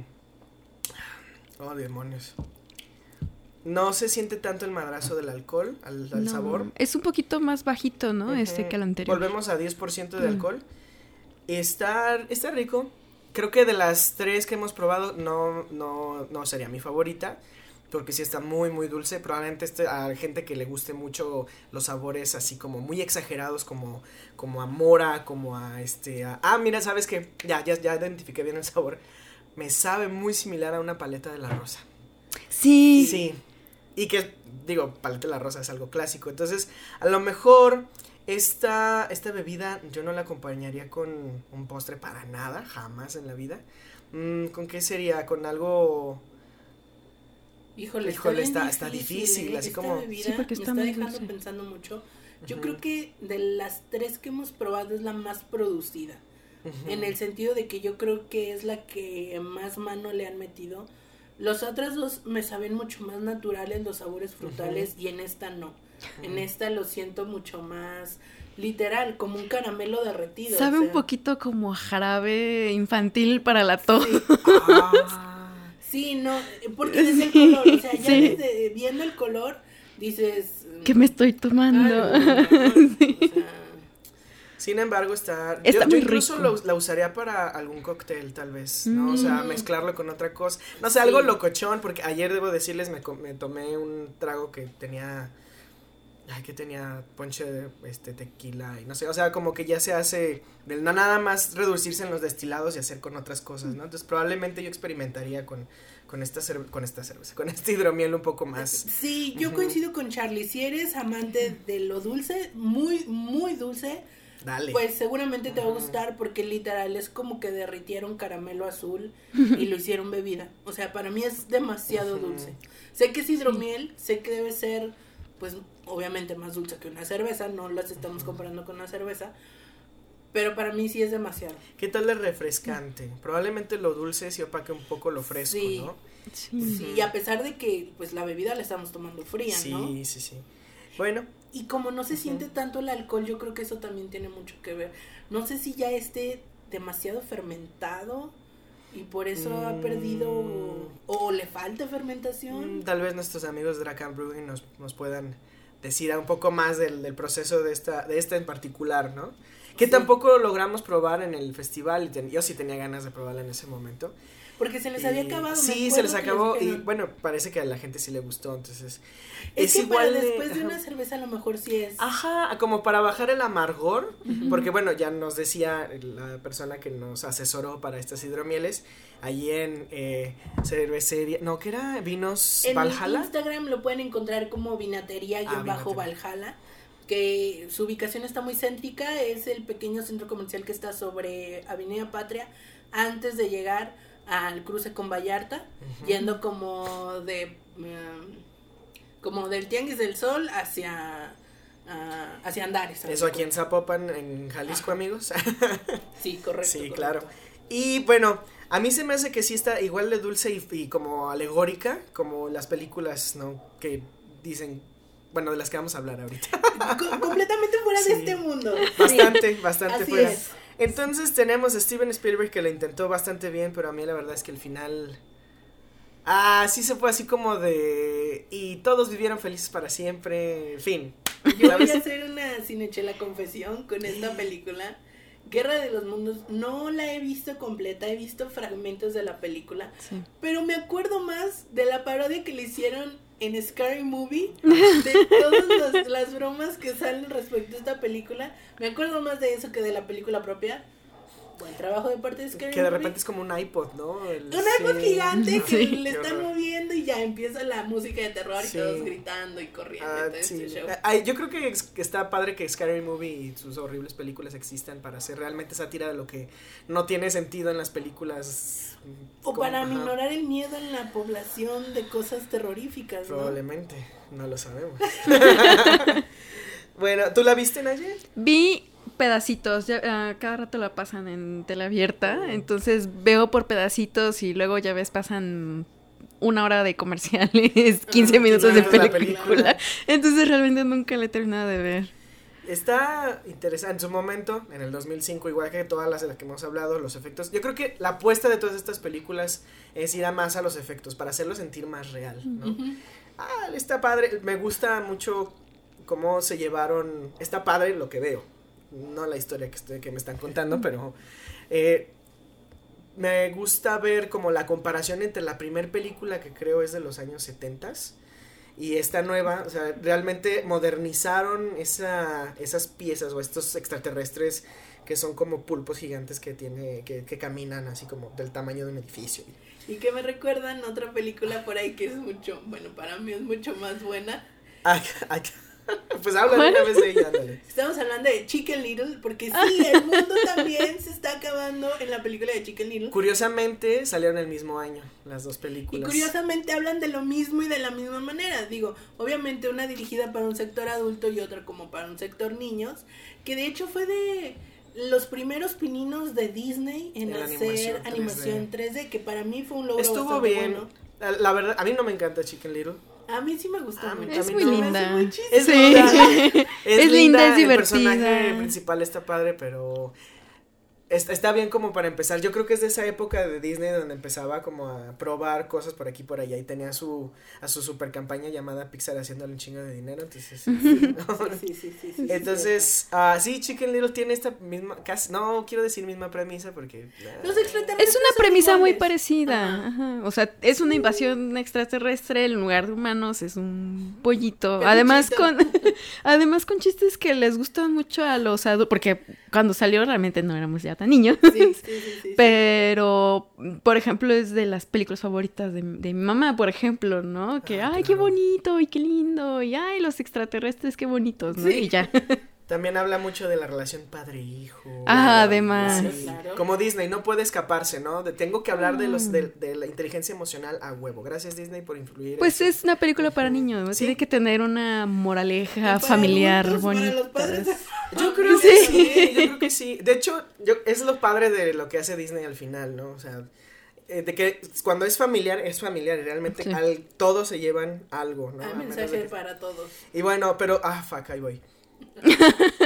Eh, sigamos con un tema más triste, que es una película que es totalmente opuesta a esta última que acabamos, habla- acabamos de hablar, que es Bird Box, salió el año pasado, 2018, y es, creo, la única que está dirigida por una mujer en, de la, en toda la lista. Eh, estamos hablando de Susan Bier, eh, Bi- Be- Bier, mira. Bier. o Bier, no sé cómo se pronuncia. Ella es eh, danesa y... Ah, mira qué cosas. Sí, otra vez los daneses. Bien locuchones, pero muy buenas. Sí, a mí Bird Box me gustó hasta que llegó el final. Sí. ¿Tú la viste? Sí, sí, sí, la vi. ¿Y qué les Sandra pareció? Bullock muy bien, ¿eh? Claro, Muy ella bien sí. ella, muy bien ella. A mí se me hace que la, la actuación que le dio el Oscar no es su mejor personaje. La Estamos de... hablando de lo lo- imposible. no, no, ¿cómo se llama? Un sueño posible. Impos- Ah, España, con- yo creo. No, un sueño posible. Sí, sí, o- sí. Sí, The Sí, sí, Blind sí, Side se The llama en inglés. Side, ajá. ajá. Lo imposible es la de Naomi Watts y el tsunami. Esa es otra cosa. Ah, sí, cierto, ya, Tom ya Holland. Ewan McGregor, ¿ya? ¿Are we Sí. connecting the Ya, dots? ya me acordé. Ok. Eh, pero aquí en Bird Box hace de una mamá Que no quiere que ser no mamá. quiere ser mamá, pero se aferra y pues saca adelante literalmente a su familia. Me gusta que hay como una un viaje de el presente al pasado muy padre que de repente así como y hay un corte que tú lo sientes, o sea, sí te logras ubicar bien cuándo es el presente y cuándo es el, el pasado. Entonces nos está contando cómo fue que llegaron a la distopía y cómo de la distopía están buscando la utopía. Está, está muy padre. Mm, O sea, qué como buena, qué buena Es reflexión. una- sí. hacen, hacen una buena narrativa paralela y a mí me gustó bastante eso. ¿Ustedes qué les pareció? A mí me gustó mucho, igual hasta que llega al final, porque tienes una construcción de un personaje tan bonito que dice, pues es que sí voy a ser mamá porque eh, yo elegí ser mamá, pero no quiero y, y no lo voy a querer hasta que ya lo vea.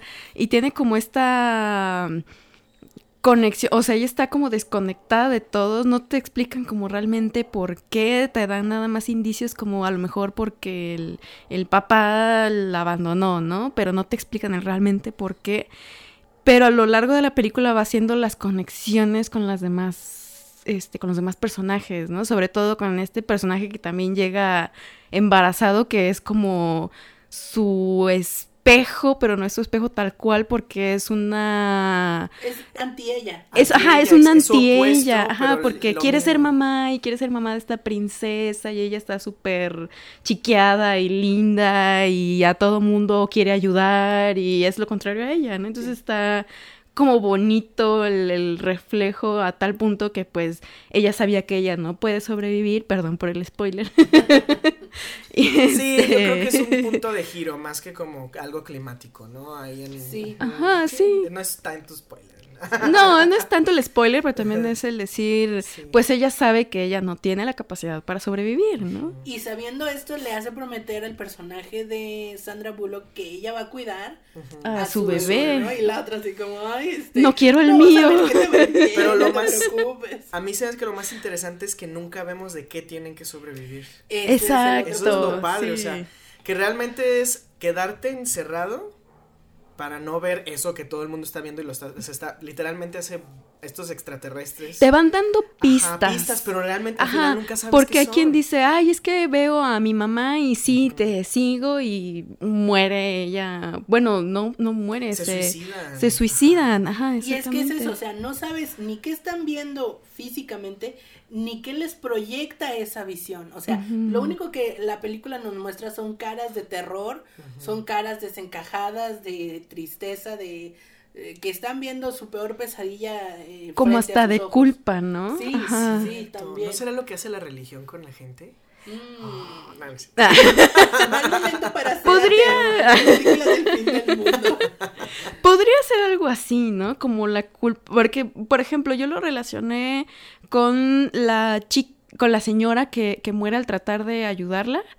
Que el, el esposo es este John Malkovich, me parece. Ah, sí. está Y Jackie es- Weber, Cheryl se llama Ajá. el personaje. ¿Cómo? Sí, porque llega, llega a la casa y ella les está platicando con Tom, el que después es su pareja, Ujú. Que le dices que ella me salvó y ella dijo que veía a su mamá y en eso se metió al carro y, y se quemó. Estaba en llamas el carro. Y entra John Malkovich y le dicen, su mamá murió hace tantos años y ya no le hablaba, entonces no puede ser que sea su La mamá. culpa. Entonces yo siento que va como por ahí, ¿no? Como esa culpa. La depresión, la- Ajá. la, nostalgia.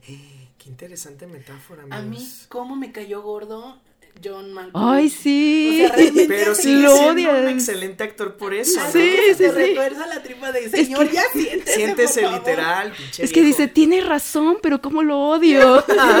Totalmente, así Como que John Malkovich es este tipo de personajes, ¿no? Y como que le gusta. Es Sí. así como en el guion él es un culero. Ah, perfecto, dámelo. ¿no? Es mi papel. es mi papel. Pero es este señor culero reflexivo, ¿no? Es que si no eres culero, no sobrevives. Se me hace estos per- eh, bueno, a ustedes que si viven en Guadalajara, aquí en, en todos los, bueno, por lo menos en el Plaza del Sol, el Solvo de Café del Plaza del Sol, ahí siempre 24/7, bueno, o, en el horario que está abier- abierto el lugar, hay gente de la tercera edad hablando de política, economía, finanzas, sus negocios, sus parejas, y todos están, así como John Malkovich, el personaje de John Malkovich, literal, o sea, hablando entre pestes y maravillas de, sus gobierno, cosas, del- y pues si no traes audífonos, como me pasó el mí el día de ayer, pues te vas a aventar muchas novelas y podcasts sobre, porque nueve, nueve mil razones por las cuales el gobierno está mal, y bueno, entonces... Eh, eh, Bird Box es una, una muy buena opción. A mí- bueno, y ya nomás como para finalizar el final, a mí se me hizo, bueno, bueno muchachos, acabamos este podcast, eh, los vemos luego y así, literal, como si yo acabara ahorita el podcast, porque no se me hace que haya un final, para, o sea, siento que sí, ya sobrevivieron, todo chido, todo bien, pero no hay una conclusión al, al qué, o sea, qué, cuál fue la razón de todo, no, no me llevaron tan hacia la solución del problema per se. No, no sé, y Se no sé, reivindica mucha muy gente me pronto dice- también. Ajá, exacto, o sea, y también mucha gente me dice que realmente no lo necesitas, digo, yo sí. Por favor, tengo que estar preparado. Fíjate que lo que a mí me gusta del final es como el cambio de roles en la sociedad, ¿no? Cuando en un momento, y ahí les va el super spoiler, pues obviamente toda la gente muere y entra en crisis por lo que ve. Pero ¿qué pasa con las personas que no pueden ver? Que de hecho, mientras transcurría la película, yo me quedé pensando, bueno, ¿y si hay una persona ciega? que no? ¿No hay ciegos en este universo? Y no, resulta que sí, y al final ellos son los, los que vienen a salvar el día porque tienen como este refugio en donde pues ahora sí que le dan asilo a todas las personas que puedan llegar, básicamente. Que tal cual es una escuela para ciegos, Para ciegos, ¿no? así es. Entonces, a mí lo que sí me gustó del final, que pues precisamente es que eh, el personaje de ah, Sandra Bullock y los dos niños logran llegar a, a este refugio, es que ahora son los que antes eran menos, o sea, los que antes eran los Minorías, discapacitados, ajá. minorías, son los que vienen a salvar el día. Esa parte fue, me agradó bastante porque es como, tú nunca sabes cuándo vas a necesitar del que estás haciendo menos. Entonces, ese mensaje me agradó bastante y me quedo con esa parte del final, porque por lo demás sí, está bastante flojo, bastante suelto, ¿no? Y con eso nos pasamos a la siguiente. Yo quisiera que Cari nos platicara cuál fue su primera reacción de la película de la que vamos a hablar ahorita. Yo soy muy, muy, muy fan de Emily Blunt. Entonces yo todas las películas que ella hace trato de verlas todas. Sé que, no sé si ya se estrenó, se estrenó una película con The Rock que hizo precisamente con Disney. Es la que menos me entusiasma de todo su repertorio porque creo que ha venido haciendo un trabajo bastante bueno porque esa es otra cosa de los actores, saber hacer curaduría de a qué papel le digo que sí y a qué papel le digo que no, porque eso depende mucho de su desarrollo profesional, ¿no? Y de su carrera. Mm. Yo creo, yo creo que Emily Blunt ha sido muy valiente en escoger papeles fuera de la norma, porque ella bien se pudo haber quedado en esta parte de el, el lead femenino en películas románticas y todo este show, ¿no? Y yo creo que ella es muy, muy valiente al atreverse a hacer películas de... Ella hace muchas películas de acción, de suspenso, este, y me gusta mucho que se atreva no solo a tener la parte chica linda se enamora, sino esta parte como más aguerrida, ¿no? Y en este caso en específico, yo creo que me gustó todavía más o, o me llamó más la atención verla porque protagoniza a un lado de su marido, que no me sé el nombre. John Krasinski, de hecho. ah, él es el director, con razón. El director de esa película. Él, muchos de ustedes lo van a conocer por The, Office, que hace un personaje bastante clásico, no me acuerdo ahorita de su nombre, pero creo que está empezando a ganarse un lugar como actor más versátil, más allá de la comedia y eso está muy, muy chido. Y ahora director, y con esta película que realmente le fue muy bien en taquilla, le fue muy bien en crítica. Entonces, eh, sí, sí, yo no sé si valdrá la pena ver la segunda, no sé si tú tienes ganas de verla, pero... Yo sí, porque, bueno, estamos hablando de la película... Ah, claro, no lo hemos dicho en ningún momento. A Quiet Place, que estrenó precisamente el año pasado, o sea, no el que está acabando, sino el anterior. El 2018, para ser exactos habla de esta familia, eh, esposo, esposa, mamá, papá y tres niños, y es la primera escena que vemos de la película, que ellos van caminando por el bosque y uno de los niños tira, el niño más pequeño, tira un juguete y pues empieza a hacer un escándalo terrible el juguete que es de luces y sonido. Y este incidente hace, o por lo menos nos lo dejan ver así en la película, atrae a estos seres extraterrestres, yo quiero decirles, porque definitivamente de este, de este planeta no son, y que pues son monstruos que devoran personas y que se guían a través del oído. Entonces, la regla de ahora de esta película es, así como en Beer Boxes no los veas, acá es no, hagas ruido. No hagas ruido, sí. Sí, y por eso se llama A Quiet Place, la película, ¿verdad? ¿Qué te pareció a ti? No la vi. Yo estoy segura, mira, que te voy a hacer ¿Tú la viste la No, tampoco. Estoy segura que sí la has visto. No, Cari, no la he visto. La intenté, traté de verla en su momento.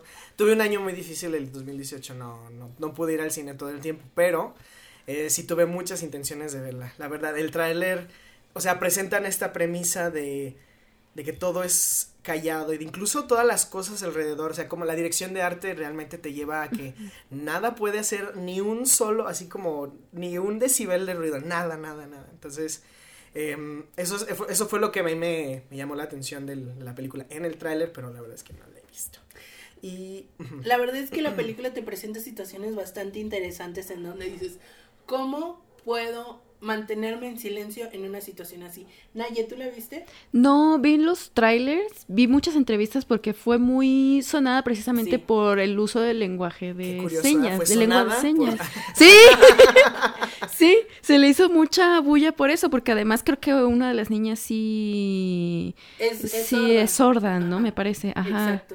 Y de hecho, ellos tuvieron que aprender lenguaje de señas para comunicarse con ella con como actriz y aparte dentro de la película. Ajá, exactamente. Bueno, les, les, voy a dar algunos spoilers. ah, lamento que no los la más ligeros. Por favor, yo sí la quiero ver acá, impresionante. Después de un año ya. No, por favor. Ay, no. Bueno, voy a decir una que es medio spoiler y no. Por ejemplo, ¿cómo puedes evitar que un bebé llore? O sea, obviamente sí, lo calmas, lo cargas y todo. Pero no es como que apagues un botón, o sea, ¿cómo haces que un bebé no llore? ¿O cómo haces para tener un bebé sin gritar, sin anestesia, sin... O sea, está muy cañón y te hace, o sea, yo creo que esta película te hace como reflexionar respecto a cuánto ruido hacemos todo el tiempo y no somos conscientes de ellos, ¿no? Ah, Está esta escena en la película en donde literal está el bebé en la cuna y empieza a llorar y el monstruo es- está enfrente de él, pero está como toda esta situación de agua, hay como un chorro de agua muy intenso, entonces el monstruo está así como Confundido. no sabe para dónde voltear porque es demasiado el ruido, porque gotea y chorrea mucha agua.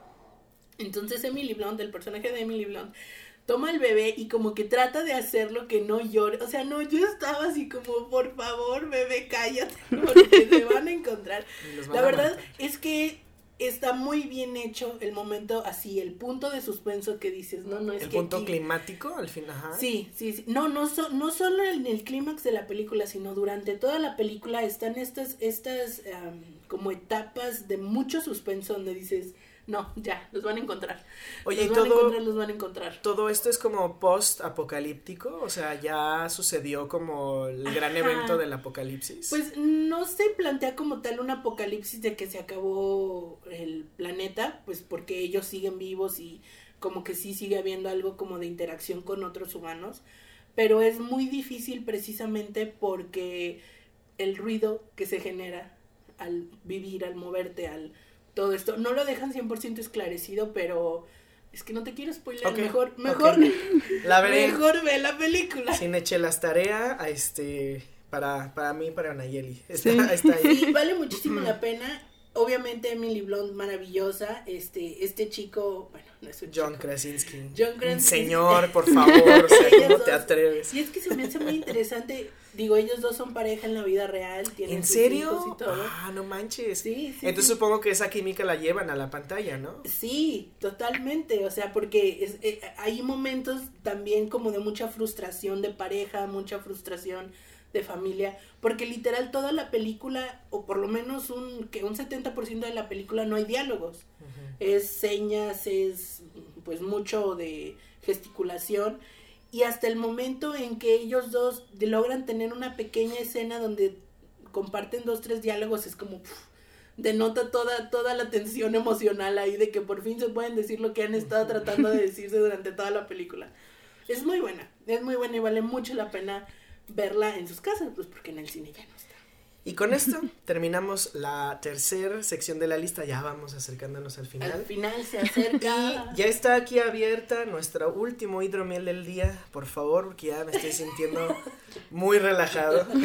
No sé ustedes cómo se sienten. ¿Cómo les ha caído en el estómago ahorita? ¿Sabes que está rico? Porque a pesar, por ejemplo, la, la segunda que tenía 12 grados de alcohol, no sientes el alcohol, en- porque es que eh, sobre todo algunas cervezas las tomas y dices, oh, siento el alcohol aquí en la panza que Sí. me quema, pero no, se siente muy, de hecho por eso decía yo, es que está peligrosísimo, porque como está dulce, Sí, sí, no sí. sientes mucho el alcohol, te lo tomas rápido. Como nada. Tal vez sea Ajá. también la carbonatación, o sea, que aquí no existe y generalmente eh, hay que hacerla que más.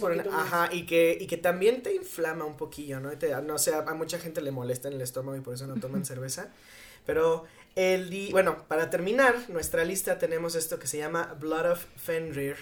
Tampoco sé quién es Fenrir, pero Yo conozco seguramente. Fenrir, pero estoy segura que no tiene nada que ver con la mitología griega. ¿Quién es Fenrir? Es Fen, Fern, Fenrir. Fenrir.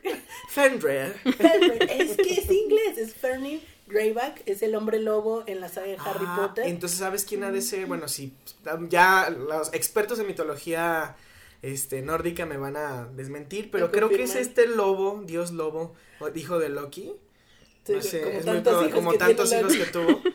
Eh, bueno, probablemente Seguramente sea. que sí, seguramente que sí, porque el sabor de esta última, de este última, último o última hidromiel. No Última sé, hidromiel. la hidromiel es femenina. Esta última hidromiel es de sablo, de sabor, ¿Qué perdón. pues, Karina? Ya me está haciendo efecto fabuloso. que- que- Es que de verdad era. ah, Perdón, Ok. perdón. A ver, veo, veo, veo con mis ojos feo. Este, una, un hidromiel ligeramente turbia, si se puede ver a través de del vaso un poco. No hace, no hace espuma, no veo burbujas así como de carbonatación. No, para nada. Veo bastante sedimentos, así. Y, pero, ¿esta cuál era la especialidad? ¿Sabor? Frutos rojos. Frutos rojos, ok, la otra era mora azul, estos son frutos rojos. Al moverla por el vaso, deja un velo ahí ligerísimo, ligerísimo. Muy, y al aroma, ah, El creo que es, Está típico muy de la rico. hidromiel. sí, creo que es el aroma que más me gusta de las cuatro. No sé si sea porque realmente las, los frutos rojos son como mis frutas favoritas. La frambuesa es así como mi fruta, mi fruta espiritual, por así decirlo, si eso existe. Y al sabor, Naye ya la probó, ¿qué, qué percibes por ahí? Está muy rico. Sabe como a. como un poquito como a caramelo. Sal- sabe, híjole, está muy, muy, muy, está muy, muy literal el sabor. Sí, son frutos rojos. Es como una, sí, es eso. Sí, como que no diferen- diferencias las, las frutas, pero sí sientes la- el sabor afrutado, rico, ¿Qué, qué dulce. podrá ser como, además de frambuesa, no creo que sea arándano, estaría un poco más amargo. Fresa. Yo creo que sí Fresa, puede ser arándano. puede que sí, Porque también ujú. tiene su toque dulce. Sí, Mm. el, el A mí el arándano. arándano, ¿sabes? Que de todos los frutos rojos. ¿Es el que menos te gusta? Cuando dicen cranberry, lo único que pienso es lavanda. ¿no? Hablando de zombies. sí. Eh, Hablando de esto. Qué bueno, qué bueno. Oh, todos los puntos aquí en Cinechela. Unimos todos los puntos, eh, todos los lazos eh, perdidos de las tramas aquí. Y vamos a hablar de lo que yo sí creo que va a acabar con este mundo. Mm, tan, tan. Ya hablamos de todo lo exterior, ya hablamos de la naturaleza, ya hablamos de los zombies, hablamos de los extraterrestres, pero ahora vamos a hablar del enemigo que vive en casa. El, ser- el mismo ser humano. Exacto. Y la primer película, ay, Cari, yo la pondría, o sea, como para cerrar, pero vamos a... No, no, hay que ponerla para cerrar. Ok, entonces la que sigue, que yo, bueno, ninguno de nosotros la hemos visto, Nayeli, de hecho nada más por eso la inventamos, pero, no, no. Mira, jamás. y eh, que nos hable de Melancolía de Lars von Trier. Lars von Trier. Yo la vi porque en ese tiempo estaba mucho el auge de esta película que dura como cuatro horas, que se llama. Infomaniac. Ah, que son dos partes, ¿no? que son dos partes, por eso Shia LaBeouf. Shia LaBeouf, ajá, exactamente, por eso está dividida en dos partes, ¿no? Porque dura Ah, como por cuatro LaBeouf. horas.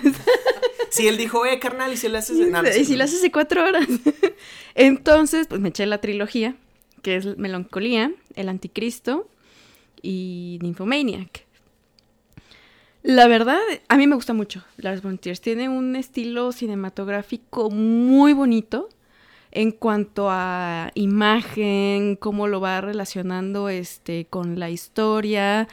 Lo único que yo tengo de pero con estas películas es que son muy largas. O sea, en Infomaniac todavía lo entiendo y, y creo que sí está justificado, no sé qué opinen.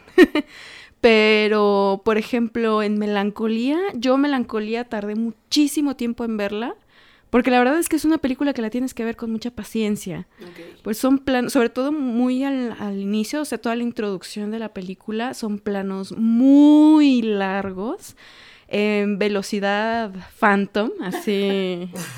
o sea, la chica que va atravesando un, este, un campo o, o un patio de, de este lugar donde ella se está casando, entonces va de punto A a punto B y va corriendo en velocidad phantom y luego ves este mm, ¿cómo se le dice? Este cambio de imagen al meteorito que está cayendo en la Tierra y luego Mm. ves a o sea, entonces tienes no sé, como dos minutos de esto y llega un momento en el que si no tienes la paciencia para verla si dices, ay, ya, por favor, le voy a adelantar.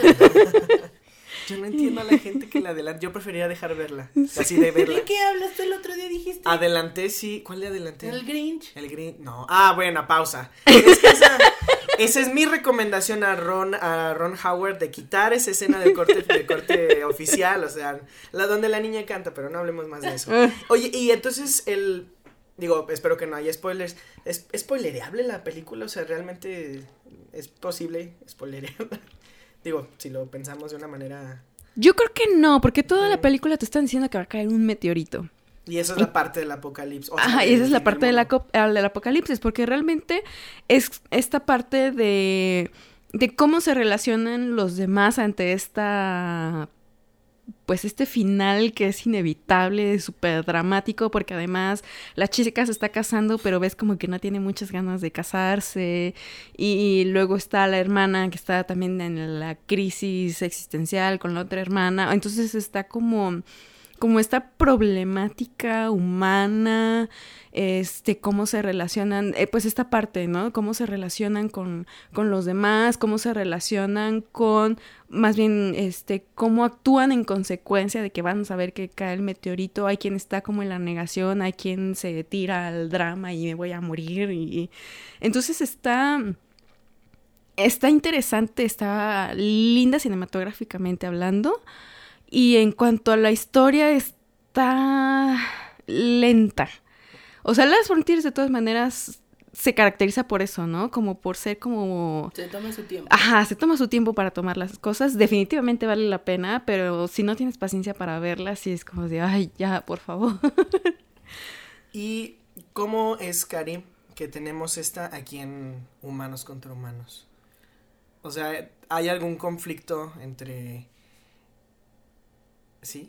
Sí, sí, sí. O sea, yo creo que melancolía, sí, obviamente es como el fin de, de, de la Tierra por un meteorito, pero cómo nosotros nos consumimos a nosotros mismos o a los demás por esta psicosis y esta precisamente este conflicto que hay entre Kristen Dunst, que es la, la, protagonista de, de, la película, y su hermana, ¿no? Que es como ahí hay un asunto bastante bastante tenso entre las dos y que es muy muy psicológico no es más eh, más que el meteorito cayendo es ellas cómo ellas mismas se consumen con con toda esta situación que traen en la cabeza no o por lo menos yo quiero entender que es sí la situación de hermanas no que se confrontan y luego se alejan pero se juntan y al final de cuentas pues tienen que estar juntas no o sea por la situación que no se pueden ir y que es una boda y que se está acabando el mundo, entonces pues tienen que estar juntas, ¿no? Es esta situación de ser hermanas.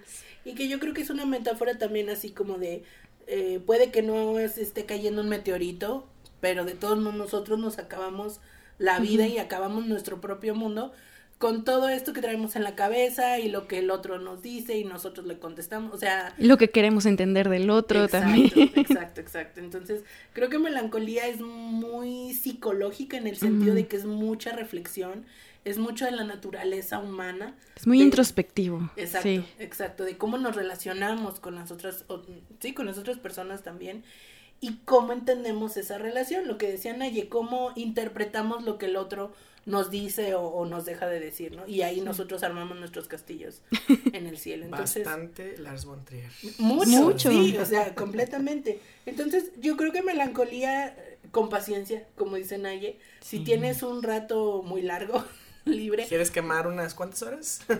Son dos horas y cachito, me parece, la película. A lo mejor un fin de semana que no tengas planes para salir de tu casa y digas, y que no tenga sueño. Y que andes muy reflexivo, ¿no? Porque creo que este tipo de películas solo son para esos momentos, ¿no? Como realmente estás abierto de mente para, para hablar de, de, este, de este tipo de perspectivas de la humanidad. Totalmente. No tan profundas tal vez como en la siguiente película de la que vamos a hablar. Que, no. definitivamente no. Fíjate que soy leyenda. Sí lo eres, Charlie. yo sé, ya lo soy. no, la película Soy leyenda de Francis Lawrence del 2007. En donde podemos ver a Will Smith. Podemos ver a Will Smith y a una familia de dos este, tratando de sobrevivir a algo que pareciera que es también como una especie de ataque zombie. O sea, como también. También son así como gente tocada por un virus, pero eh, al final so- siguen siendo humanos muy dentro de, de sí, ¿no? Es que fíjate que está bien interesante. Bueno, ¿por qué Soy Leyenda está en la sección hombres contra hombres y no en la sección de, De zombies, muertos ajá. vivientes? Pues porque resulta que para quien no haya visto la película, que me parece muy raro porque fue un éxito de taquilla también, yo creo que la película es muy buena en general. Bueno, ahorita más adelante voy a hablar de detalles más específicos. El virus que hace que toda la humanidad se convierta en zombies y que solo quede, en teoría, una persona normal o viva o, o como ser humano, es una vacuna que tratan de crear para combatir eh, el cáncer y que es a partir, es una vacuna de la viruela o es más bien el virus de la viruela, lo modifican genéticamente para que se convierta, lo dicen en la película, en lugar de que sea un policía malo, un ladrón en un carro, que sea un policía en un carro, un- una persona buena en tu cuerpo. Entonces, modifican genéticamente la vacuna contra la viruela para combatir el cáncer. Y al principio funciona muy bien. Y de hecho así es como comienza la película. Están como en un noticiero y aparece Emma Thompson como la, la doctora que, que crea la vacuna. Y pues dice que sí, que está curando el cáncer y todo bien. Y ya de ahí nos brincamos a la realidad absoluta de Will Smith en, en, en su personaje de que pues Solo con su soledad y con su perrito. y su perrita, su perrita que también tiene ahí un protagónico bastante, bastante interesante de cómo es su amiga, es su mejor amiga, es su compañera y pues ahí sucede algo bastante trágico durante la película en donde pues lamentablemente pierde su compañía, pero la pierde a ella para reencontrarse con otro ser humano que es parte como de la trama. A mí me gusta mucho, mucho, mucho, mucho esta película por todas las referencias y yo no lo había visto, no lo había percibido todas las referencias que tiene esta película a la vida neoyorquina. O sea, puedes verla y puedes decir, ah, pues esto, ah, pues aquello, y pues está bien, ¿no? Pero hasta que yo no visité Nueva York y visité todos esos lugares que salen en la película y que entendí lo que era así un día a día en, en la ciudad de Nueva York, no, no dimensioné así como todas esas pequeñas referencias que salen en la película y que para alguien que vive en Nueva York era como, no, no, no, no, no, es que es mi ciudad en el fin del mundo, o sea, de verdad se siente como ese eh, ese sentimiento de sí es la ciudad de Nueva York, o sea, no se siente como un set, no se siente como no, de verdad, o sea, y por muchos motivos que a lo mejor pasan desapercibidos para alguien que no haya visitado la ciudad, para mí lo hicieron hasta que no visité Nueva York y después vi la película. Por ejemplo, hay una parte en donde Will Smith está como pescando como en una piscina interior que yo vi esa escena y es como, ah, pues X. X. Y resulta que está en una sala que está dedicada a un templo egipcio en el Museo del Met en Nueva York, que es súper padre esa sección. Y luego otra escena más adelante donde ya están en la casa de él y está con el niño y la muchacha.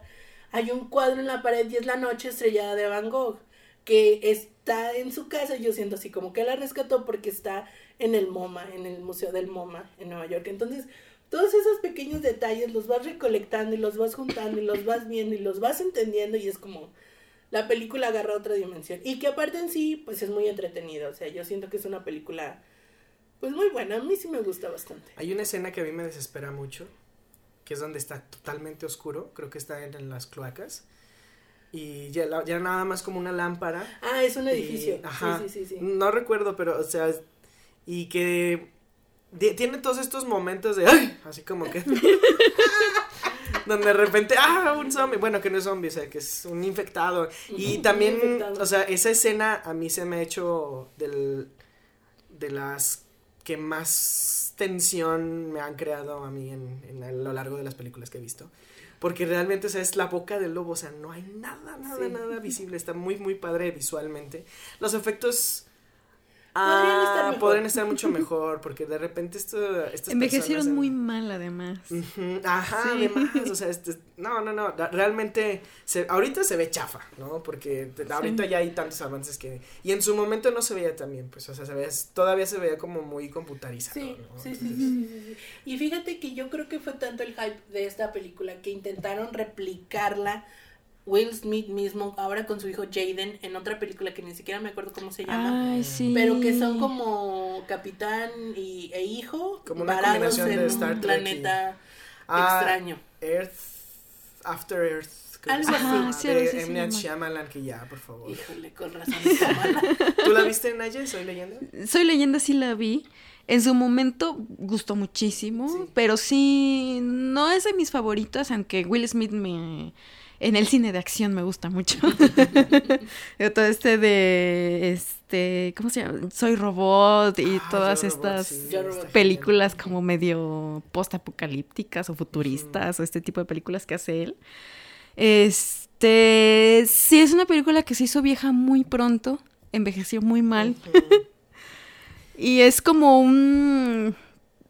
Pues ya es en las películas que estás acostumbrado a ver a Will Smith, ¿no? Que lo hace muy bien, o sea, la verdad es que es muy buen actor, lo hace muy bien, pero te queda como a, a deber un poquito, ¿no? Es como de, ay, pues sí, el, el galán que es este, como el mismo caso de Brad Pitt, ¿no? Por ejemplo, el galán que está en esta situación de peligro, que además a Will Smith lo ponen en esta situación de peligro porque se supone que es el único ser humano que es inmune a esta infección.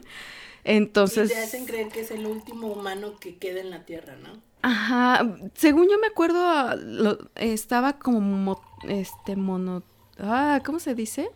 Este, alguien más, alguien más estaba por ahí viviendo y se encuentra con él Ajá. y tratan como de encontrar esta cura por medio de la sangre de Will Smith porque es inmune, entonces, ah, pero no da como rienda algo más rico, ¿no? O sea, como que Pues, nada más se queda en eso, en una película de acción. ligeramente predecible. Ajá, Ajá. ligeramente Fíjate que predecible. interesante. Yo, en su tiempo, cuando compraba DVDs, Todavía compré... compras, ¿no? Sí. Pues no, tan- si son películas que sé que no puedo encontrar en ninguna otra parte de la vida, pues sí los compro. Jamás la voy a encontrar. ¿Tú, Naye, todavía compras DVDs? A veces, depende de la... Igual, depende de la película y qué tan fácil lo puedas encontrar. Si es una película que me gusta, pues vale, para mí vale la pena tenerla en, en físico, ¿no? Pero hay películas, pues, que las puedes encontrar muy fácil en... O sea, ya hasta YouTube renta películas. claro. Ajá. YouTube renta Sí. películas, ¿qué tal? ya, Perdón, ya- ya no hay pretexto para no ver las películas. Sí. Yo en aquellos días cuando compré el DVD venía el final, pues que todos conocemos del cine, pero viene un final alternativo. Y he visto que de repente en, en la tele yo siempre he visto que pasa en el final normal, pero creo que hubo un tiempo en que estuvo en Netflix, creo que de hecho ahorita está en Netflix la Sí. de Soy leyenda, Sí. y me parece que creo que la versión de Netflix trae el final alternativo. Que no sé si quieren que se los cuente el super hiper mega spoiler. No, no, mejor no, No. porque así no lo he visto. Vale la pena verlo. Seguramente está en YouTube, ¿no? Es un super twist que no te esperas del final, honestamente. Y que es un final Mejor muy, al- muy distinto. Muy, muy, muy, muy distinto. ¿Mejor o peor? Ah, más feliz. No sé si eso Ay. necesariamente sea bueno el o malo. efecto How I Met Your Mother. No, Ay, bueno, ya vamos a darles el final que querían los fans. Soy leyenda recomendada. No tanto por este lado de la mesa, pero sí por aquel lado de la mesa. Sí, a mí sí me gusta mucho. La siguiente es una película que, ah, de hecho, de también de las pocas que logré, eh, bueno, las últimas que renté en, en Video Centauro, que se llama Contagio y básicamente habla de ah, cómo una enfermedad empieza a, esparcirse y realmente a matar al instante a las personas. Está increíble. Esta película de contagio me recuerda mucho a estas películas que hemos mencionado, que son pequeñas historias que todas se van uniendo por algún Sí, motivo. como, se hizo coral y de repente todo acaba en un Exacto. lugar. Entonces son, son pequeñas células de varios actores teniendo sus diferentes historias involucradas a este gran contagio masivo y cada uno tiene un, un que ver en la historia, ¿no? ¿Tú la viste, Naye? No, yo esta no la, no la alcancé a ver. Yo me acuerdo que estaba en la universidad cuando salió esta película y que uh, un profesor eh, nos dijo, vayan a verla, está interesante, después de verla no van a querer tocar nada y a, y a nadie. Y yo me quedé mucho con ese pensamiento en la, en la cabeza y fui a verla y fue así como, no me toquen, háganse para Te hace allá". realmente obsesivo compulsivo porque se pasa, creo que o se origina en Asia y Algo este estilo. un es algo algo muy similar a como el virus de la ¿cómo se llama? la la de swine flu, la la gripa- Influenza. la influenza O la gripe porcina, aviar. ajá. Ajá. o la gripe aviar Y de repente sale esta Gwyneth Paltrow que se come un taquito de no sé qué carambas. Esto ya no recuerdo la verdad, pero de repente se muere y de repente se esparce, se va con alguien en el aeropuerto. O sea, o sea, es tan fácil que un virus o una bacteria se transmita, propague. se propague. Sí, creo que es un terrorífico de esta película. ajá, porque sí es, o sea, sí da miedo, da bastante miedo. Y tiene un supercast, sale Matt Damon, Jude Law, Kate Winslet, eh, Marion Cotillard, sale Lawrence Fishburne, el Morfeo de, de, Matrix, entre otros. Ah, sale Brian Cranston, estoy viendo aquí en la lista. Mm, antes de ser súper famoso por Breaking Bad. O durante, creo que sí es durante. Total, que eh, ese es el miedo que inflige. Eh, realmente te hace pensar de qué tan limpio, qué tan puras son las cosas que tenemos alrededor, ¿no? Incluso como seres humanos, qué tan purificados estamos. y lo interesante a mí de la película se me hace que, por ejemplo, la película empieza en el día 2, o sea, dice día 2 y ya ves al personaje de Gwyneth Paltrow, pues muy mala y al día siguiente muere, o sea, literal. Y es como todo este rollo, se desarrolla la película. Y lo último que te muestra la película es el día uno. De dónde viene el virus, de dónde viene como toda esta cepa infecciosa. Y te das cuenta que es algo tan natural como que un murciélago chupó un pedazo de fruta, se cayó en donde había un, criadero de puercos. El puerco se lo comió, lo hicieron carnitas y se lo comió Gwyneth Paltrow, ¿no? Y, y es como, es que eso puede pasar muy fácil, o sea, no hay control de, ese tipo de cosas, ¿no? Y digo, a fin de cuentas es como por el descuido, ¿no? Del ser humano que se da esto tal vez. Sí, descuido y no. Negligencia. Porque es lo que te digo, es algo que no puedes controlar, es algo que tú, que muy fácil puede pasar, ¿no? Así lo es. La tienes que ver, en ella está muy buena. sí, se la quiero ver. Por Steven Soderbergh, que lo recordamos como director de las películas de La Momia, o por lo menos las primeras dos. La tercera de La Momia es una nefastada, no la vean, no la busquen, no hagan de cuenta que Sale Jet Li, ¿no? En esa, que la llevaron a China la momia, ¿no? Y de repente... Sí, sí. ay no, no vamos a mencionar nada más de esa película, pero Contagio de 2011, un acabose de la humanidad por culpa de la propia humanidad muchachos. Y la siguiente película es un super clasicazo de los noventas, o por lo menos yo, yo siento que sí lo es. No lo sé, yo no lo, yo no diría que es un clásico, más bien es como es de culto, es de culto por, por el director, ¿no? Por la personalidad del director y todas las películas que él hace. Y por sus eh, protagonistas. Sus protagonistas, sí, sí, también, porque son actuaciones de ellos que no vemos eh, muy a menudo. Estamos hablando de 12 Monkeys, 12 monos, de Terry Gilliam, Ah, una acompañante mía durante toda la universidad, eh, analizándolo todo el pinche tiempo con... Sobre todo, a mí lo que más me gusta de sus películas, específicamente de esta y de, y de Brasil, es la dirección de arte. O sea, todo, todo este tema steampunk que existe por todos lados y está muy, muy padre. Eh, no soy tan fan de sus diálogos porque de repente las conversaciones a mí se me hacen muy incómodas, o sea, porque realmente me ponen a interpretar todo, todo y todas y cada una de las cosas que están diciendo. ¿Tú la viste?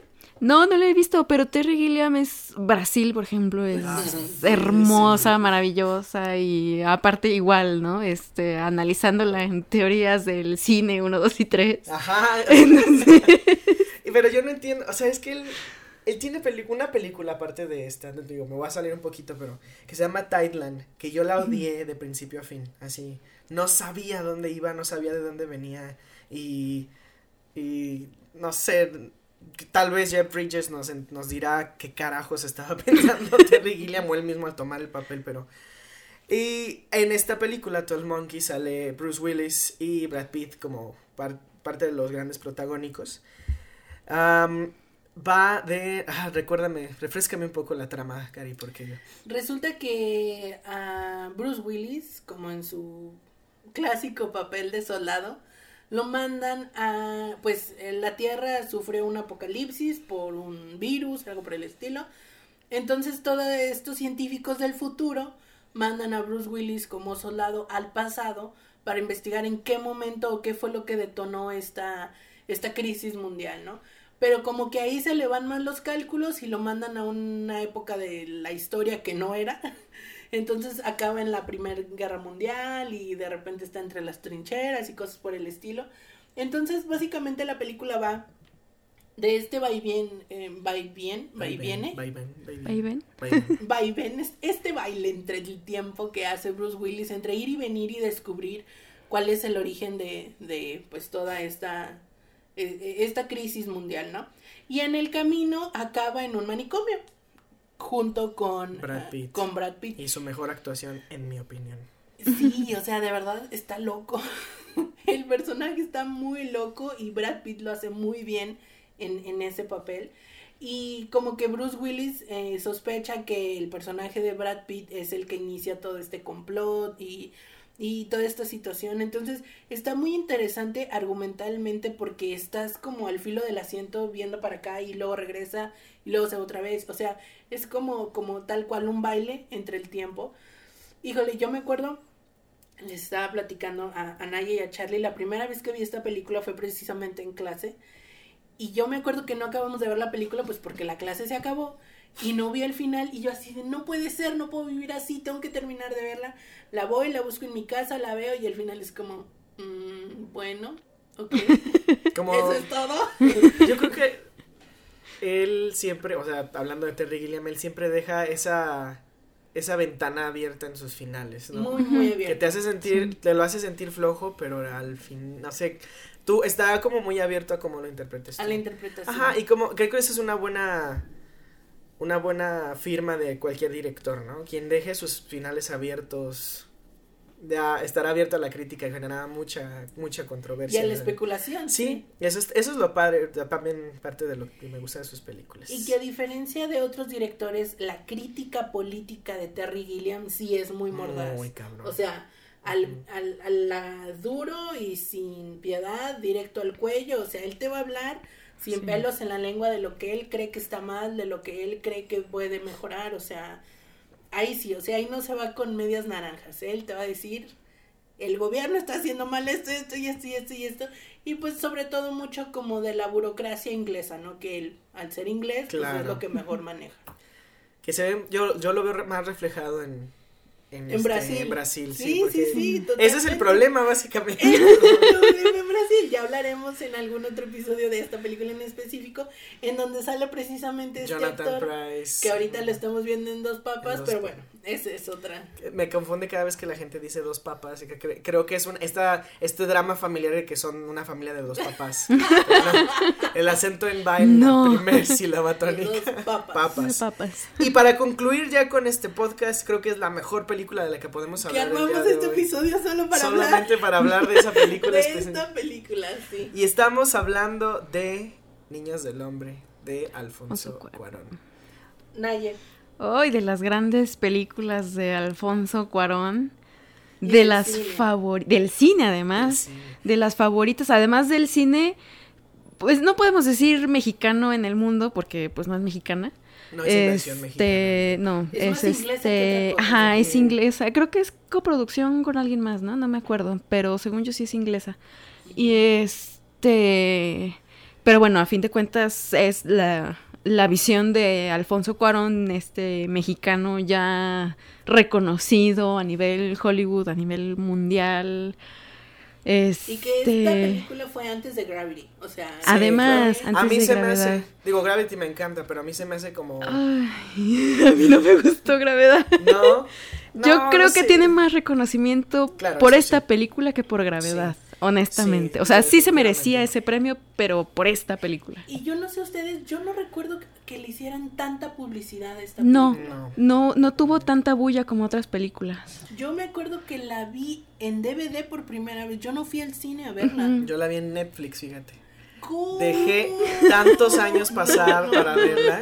Realmente, o sea, no, no, no, no sé. Sí, eso sí fue un pecado Fue un definitivamente, ¿no? super crimen, ¿eh?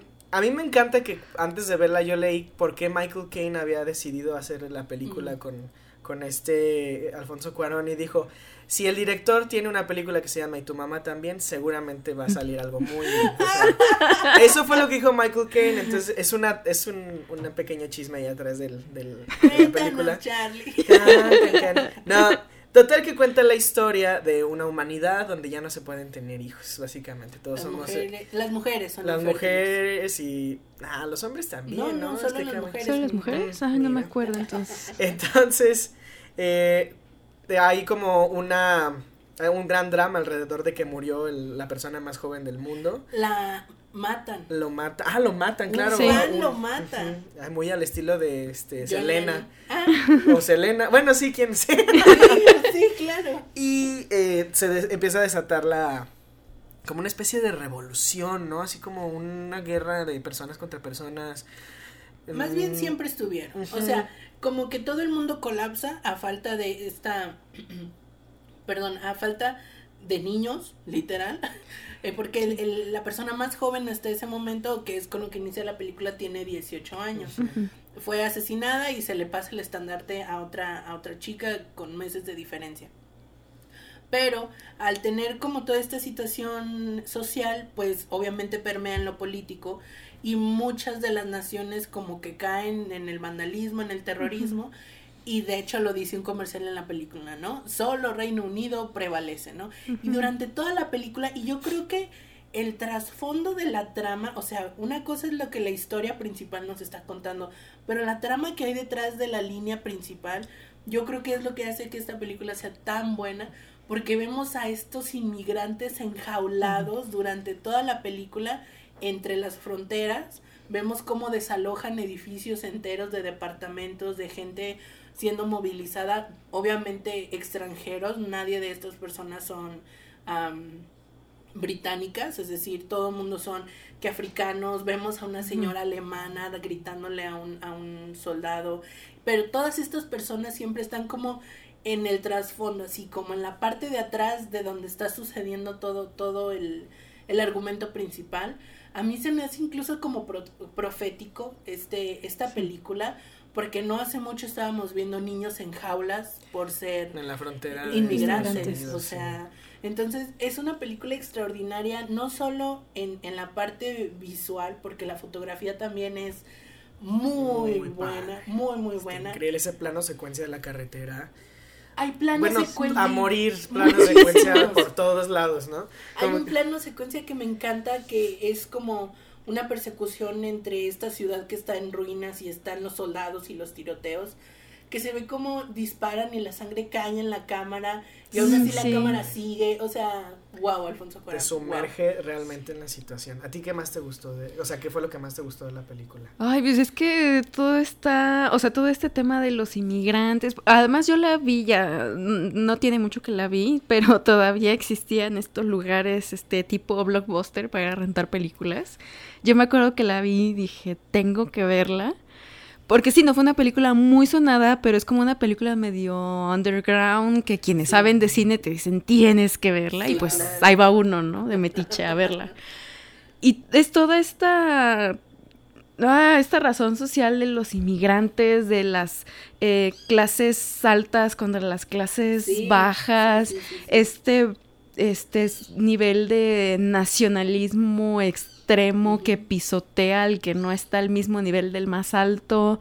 Esta pues esta, esa problemática, ¿no? De pues no se pueden tener más hijos porque no hay las posibilidades, además, para tener más hijos porque el mundo está hecho popó, este, tanto a nivel el ecosistema y la sociedad y cómo, de todas maneras, cómo vamos a traer más hijos al mundo, pero aún así está como esta parte de la semillita de esperanza de la única chica que además es negra, que además es inmigrante, que es la única mujer que está embarazada y que puede tener un hijo. A mí me encanta la escena donde lo tiene.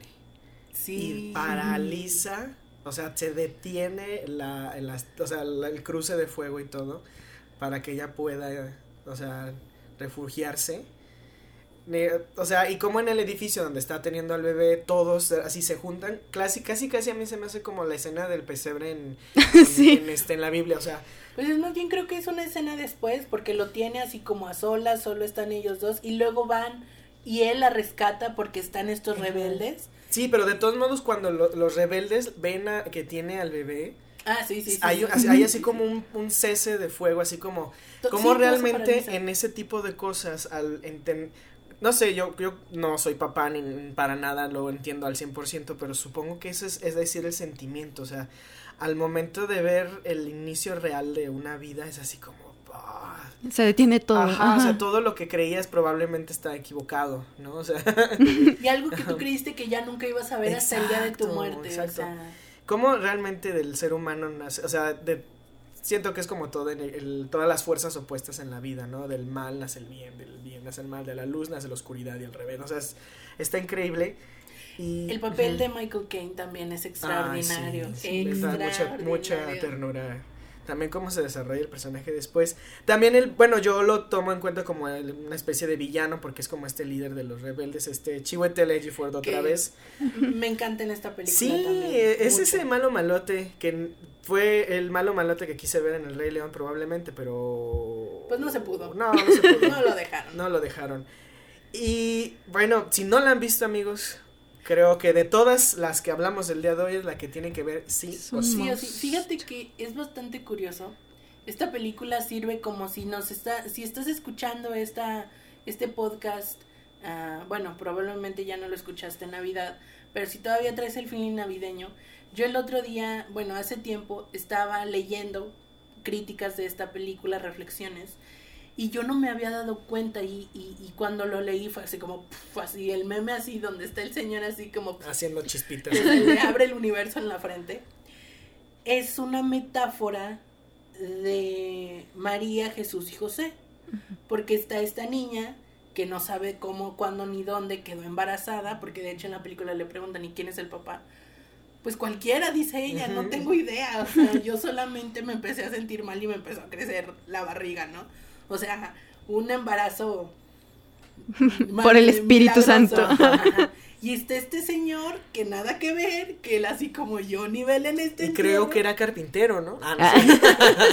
Nada más le faltó eso, ¿no? De los pocos que sabían Sí. ser papás, ¿no? Según los que los exacto, rodeaban. porque- ajá. Ah, cierto. Sí, sí, sí, sí, cierto. sí. Entonces Sí. le dan la misión a él de llevar a esta niña a atravesar toda esta situación bélica para llevarla a un barco hospital que es donde van a refugiar a, a ella y al bebé y todo esto.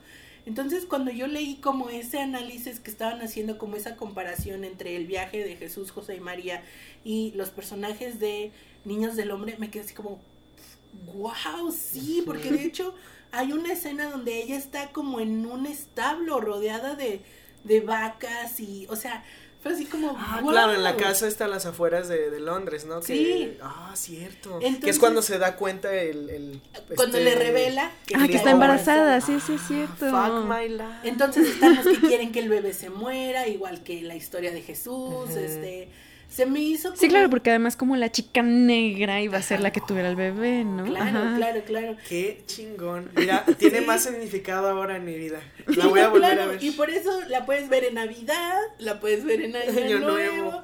Es una película extraordinaria. Yo creo que no tiene el reconocimiento que merece, tanto por su por la forma en la que Alfonso Cuarón proyecta eh, la situación política. Ya hablamos de la fotografía, los planos secuencias son extraordinarios en esta película. Las actuaciones me parece también súper buenas. Julianne Moore tiene una pequeña participación, digo Sí, pequeña porque la pequeña. Ah, Este. spoiler. No, cierto. No, eso sucede en los primeros 10 minutos. Eso ¿no? iba a Sí. pasar. Y, y totalmente. Yo creo que de toda, toda esta lista, omitan todo lo que dijimos, pero esta película definitivamente no pueden Es la dejar que de ver. más vale la pena. Niños del Hombre, 2006, Alfonso Cuarón. Pues vámonos, amigos. Ya vamos a celebrar Año Nuevo porque sí, a prepararnos. Ay, con este nivel de alcohol que este- tenemos. Ya, ya estamos listos, ya estamos listos. Gracias a Dracar Brewing por hacer tan buen hidromiel. La verdad es que si ustedes no saben de hidromiel, amigos, vayan a buscarlos a eh, vinos, vinos, guion bajo Valhalla. Vinatería. Vinatería guion bajo Valhalla. eh, ahí los pueden encontrar. Y también hay que agradecer, obviamente, a todos nuestros escuchas este año. La verdad es que empezamos este proyecto hace unos meses y ahorita ya, ya tenemos gente que nos escucha, obviamente, aquí en México, en Estados Unidos, en República Dominicana, en España. Gracias, República Gracias. Dominicana. Gracias Chile, que se acaba de unir a, a A también a la, incorporar. a la estadística. Y obviamente a nuestros queridos amigos de Corea, que todavía no se ponen en, en contacto con nosotros. Todos ustedes, favor. sea del país que sean, muchas gracias. Esperemos que, que este inicio de año sea lo mejor. Para nosotros ya lo está haciendo. Y Cari, ¿quieres agregar algo? Pues sí, como regalo de año nuevo para todos ustedes, para esos nuevos comienzos y todo lo bueno que se viene de Chine, Chinechelas. Chinechelas. Todo lo bueno que se viene en Cinechelas. Eh, inauguramos el año con nueva red social. Ya vamos a estar disponibles en Facebook para que nos sigan también ahí. Mucho contenido, muchas cosas se vienen el próximo año. No saben los programas que les estamos armando para el próximo año. Se van a deleitar ojos, oídos, todo, todo, todo, todo. Y pues obviamente síganos en nuestras redes sociales, ya nos van a poder encontrar como les digo en Facebook. En nuestra red social de Instagram seguimos vivos, activos y muy, muy entusiastas de que nos compartan todos sus, sus comentarios, sus este, inquietudes, si quieren que hablemos de un tema en específico. Todo lo que ustedes quieran puede pasar ahí directo en Instagram, arroba cinechelas que para nosotros es muy importante que nos dejen todos sus comentarios, Claro. que participen en todas las eh, actividades que tenemos para ustedes. Ah, que por cierto, bueno, tuvimos una trivia hace unas semanas, de las cuales ahí salieron ganadores algunas, algunas personas, también les agradecemos a los que hayan participado. Y no quiero dejar, no quiero que se acabe este programa sin mencionar a alias, alias guion bajo Chiri, que participó en nuestra pregunta de qué película, tú también la respondiste. ¿Sí? ¿Cu- ¿Cuál, cuál? cuál, ¿Qué cuál, cuál? película, con qué película terminarías el año y con qué cerveza? Y él nos respondió, alias guion bajo Chiri, Cinema Paradiso, acompañada de sí. In Your Face, de Abnormal. Abnormal, vamos a buscar esa chela. Vamos Muchas gracias a todos los que participan, muchas gracias, alias. Eh, Charlie, tú pusiste también tu Sí, pero ya no me acuerdo. Tú pusiste ¿Qué puse? eh, La Forma del Agua, Ah, cierto. Sé que somos emocionales, ¿no? Principia Blonde. Principia Blonde, sí, sí. Ah, lo voy a hacer, fíjate. Voy a verla así como el trailer. Nah, o no sé, es que tengo tengo ganas de ver películas, tengo ganas de bailar, tengo ganas de ir al cine, o sea, son dos días que necesito exprimir para para, para, Para sacarle el máximo Sí, provecho. no, pues no, no, ese descanso no se tiene a menudo. Así Eh, es. Pues vamos despidiendo, Naye. Mucho gusto. Pues por estar acá. muchísimas, muchísimas gracias por invitarme. ¿Quieres decirle algo a nuestros podescuchas? Pues nada, muchas gracias por, por escuchar. Ojalá que haya muchos cinemachelas, cinechelas para, para muchos años más, no nada más para el siguiente. Y pues nada, esperamos la- las listas de reproducción de fin de año, fin del mundo. Cualquier comentario que tengan, que quieran dejarnos, arroba cinechelas, con mucho gusto. Yo fui Karina Mejía. Fue un placer, un honor y un gusto que nos hayan acompañado en este 2018. Qué sorpresa se vienen para de- 2019. Ya, ya, ya no les quiero 2020. decir nada. ¡No, 2020! ¿Qué me está pasando? Estoy regresando. Oye, y tiempo. otra cosa, eh, ¿no quisieras dar alguna red social para que te busquen o...? Ah, estoy por Instagram.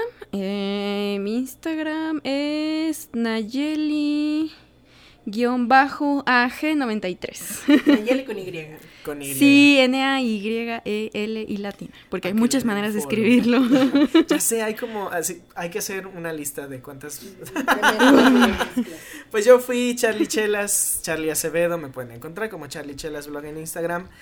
Y pues quédense con nosotros para los siguientes episodios del año siguiente, porque de que hay chela y hay tema, hidro, e hidromiel Lo hay. Hasta pronto.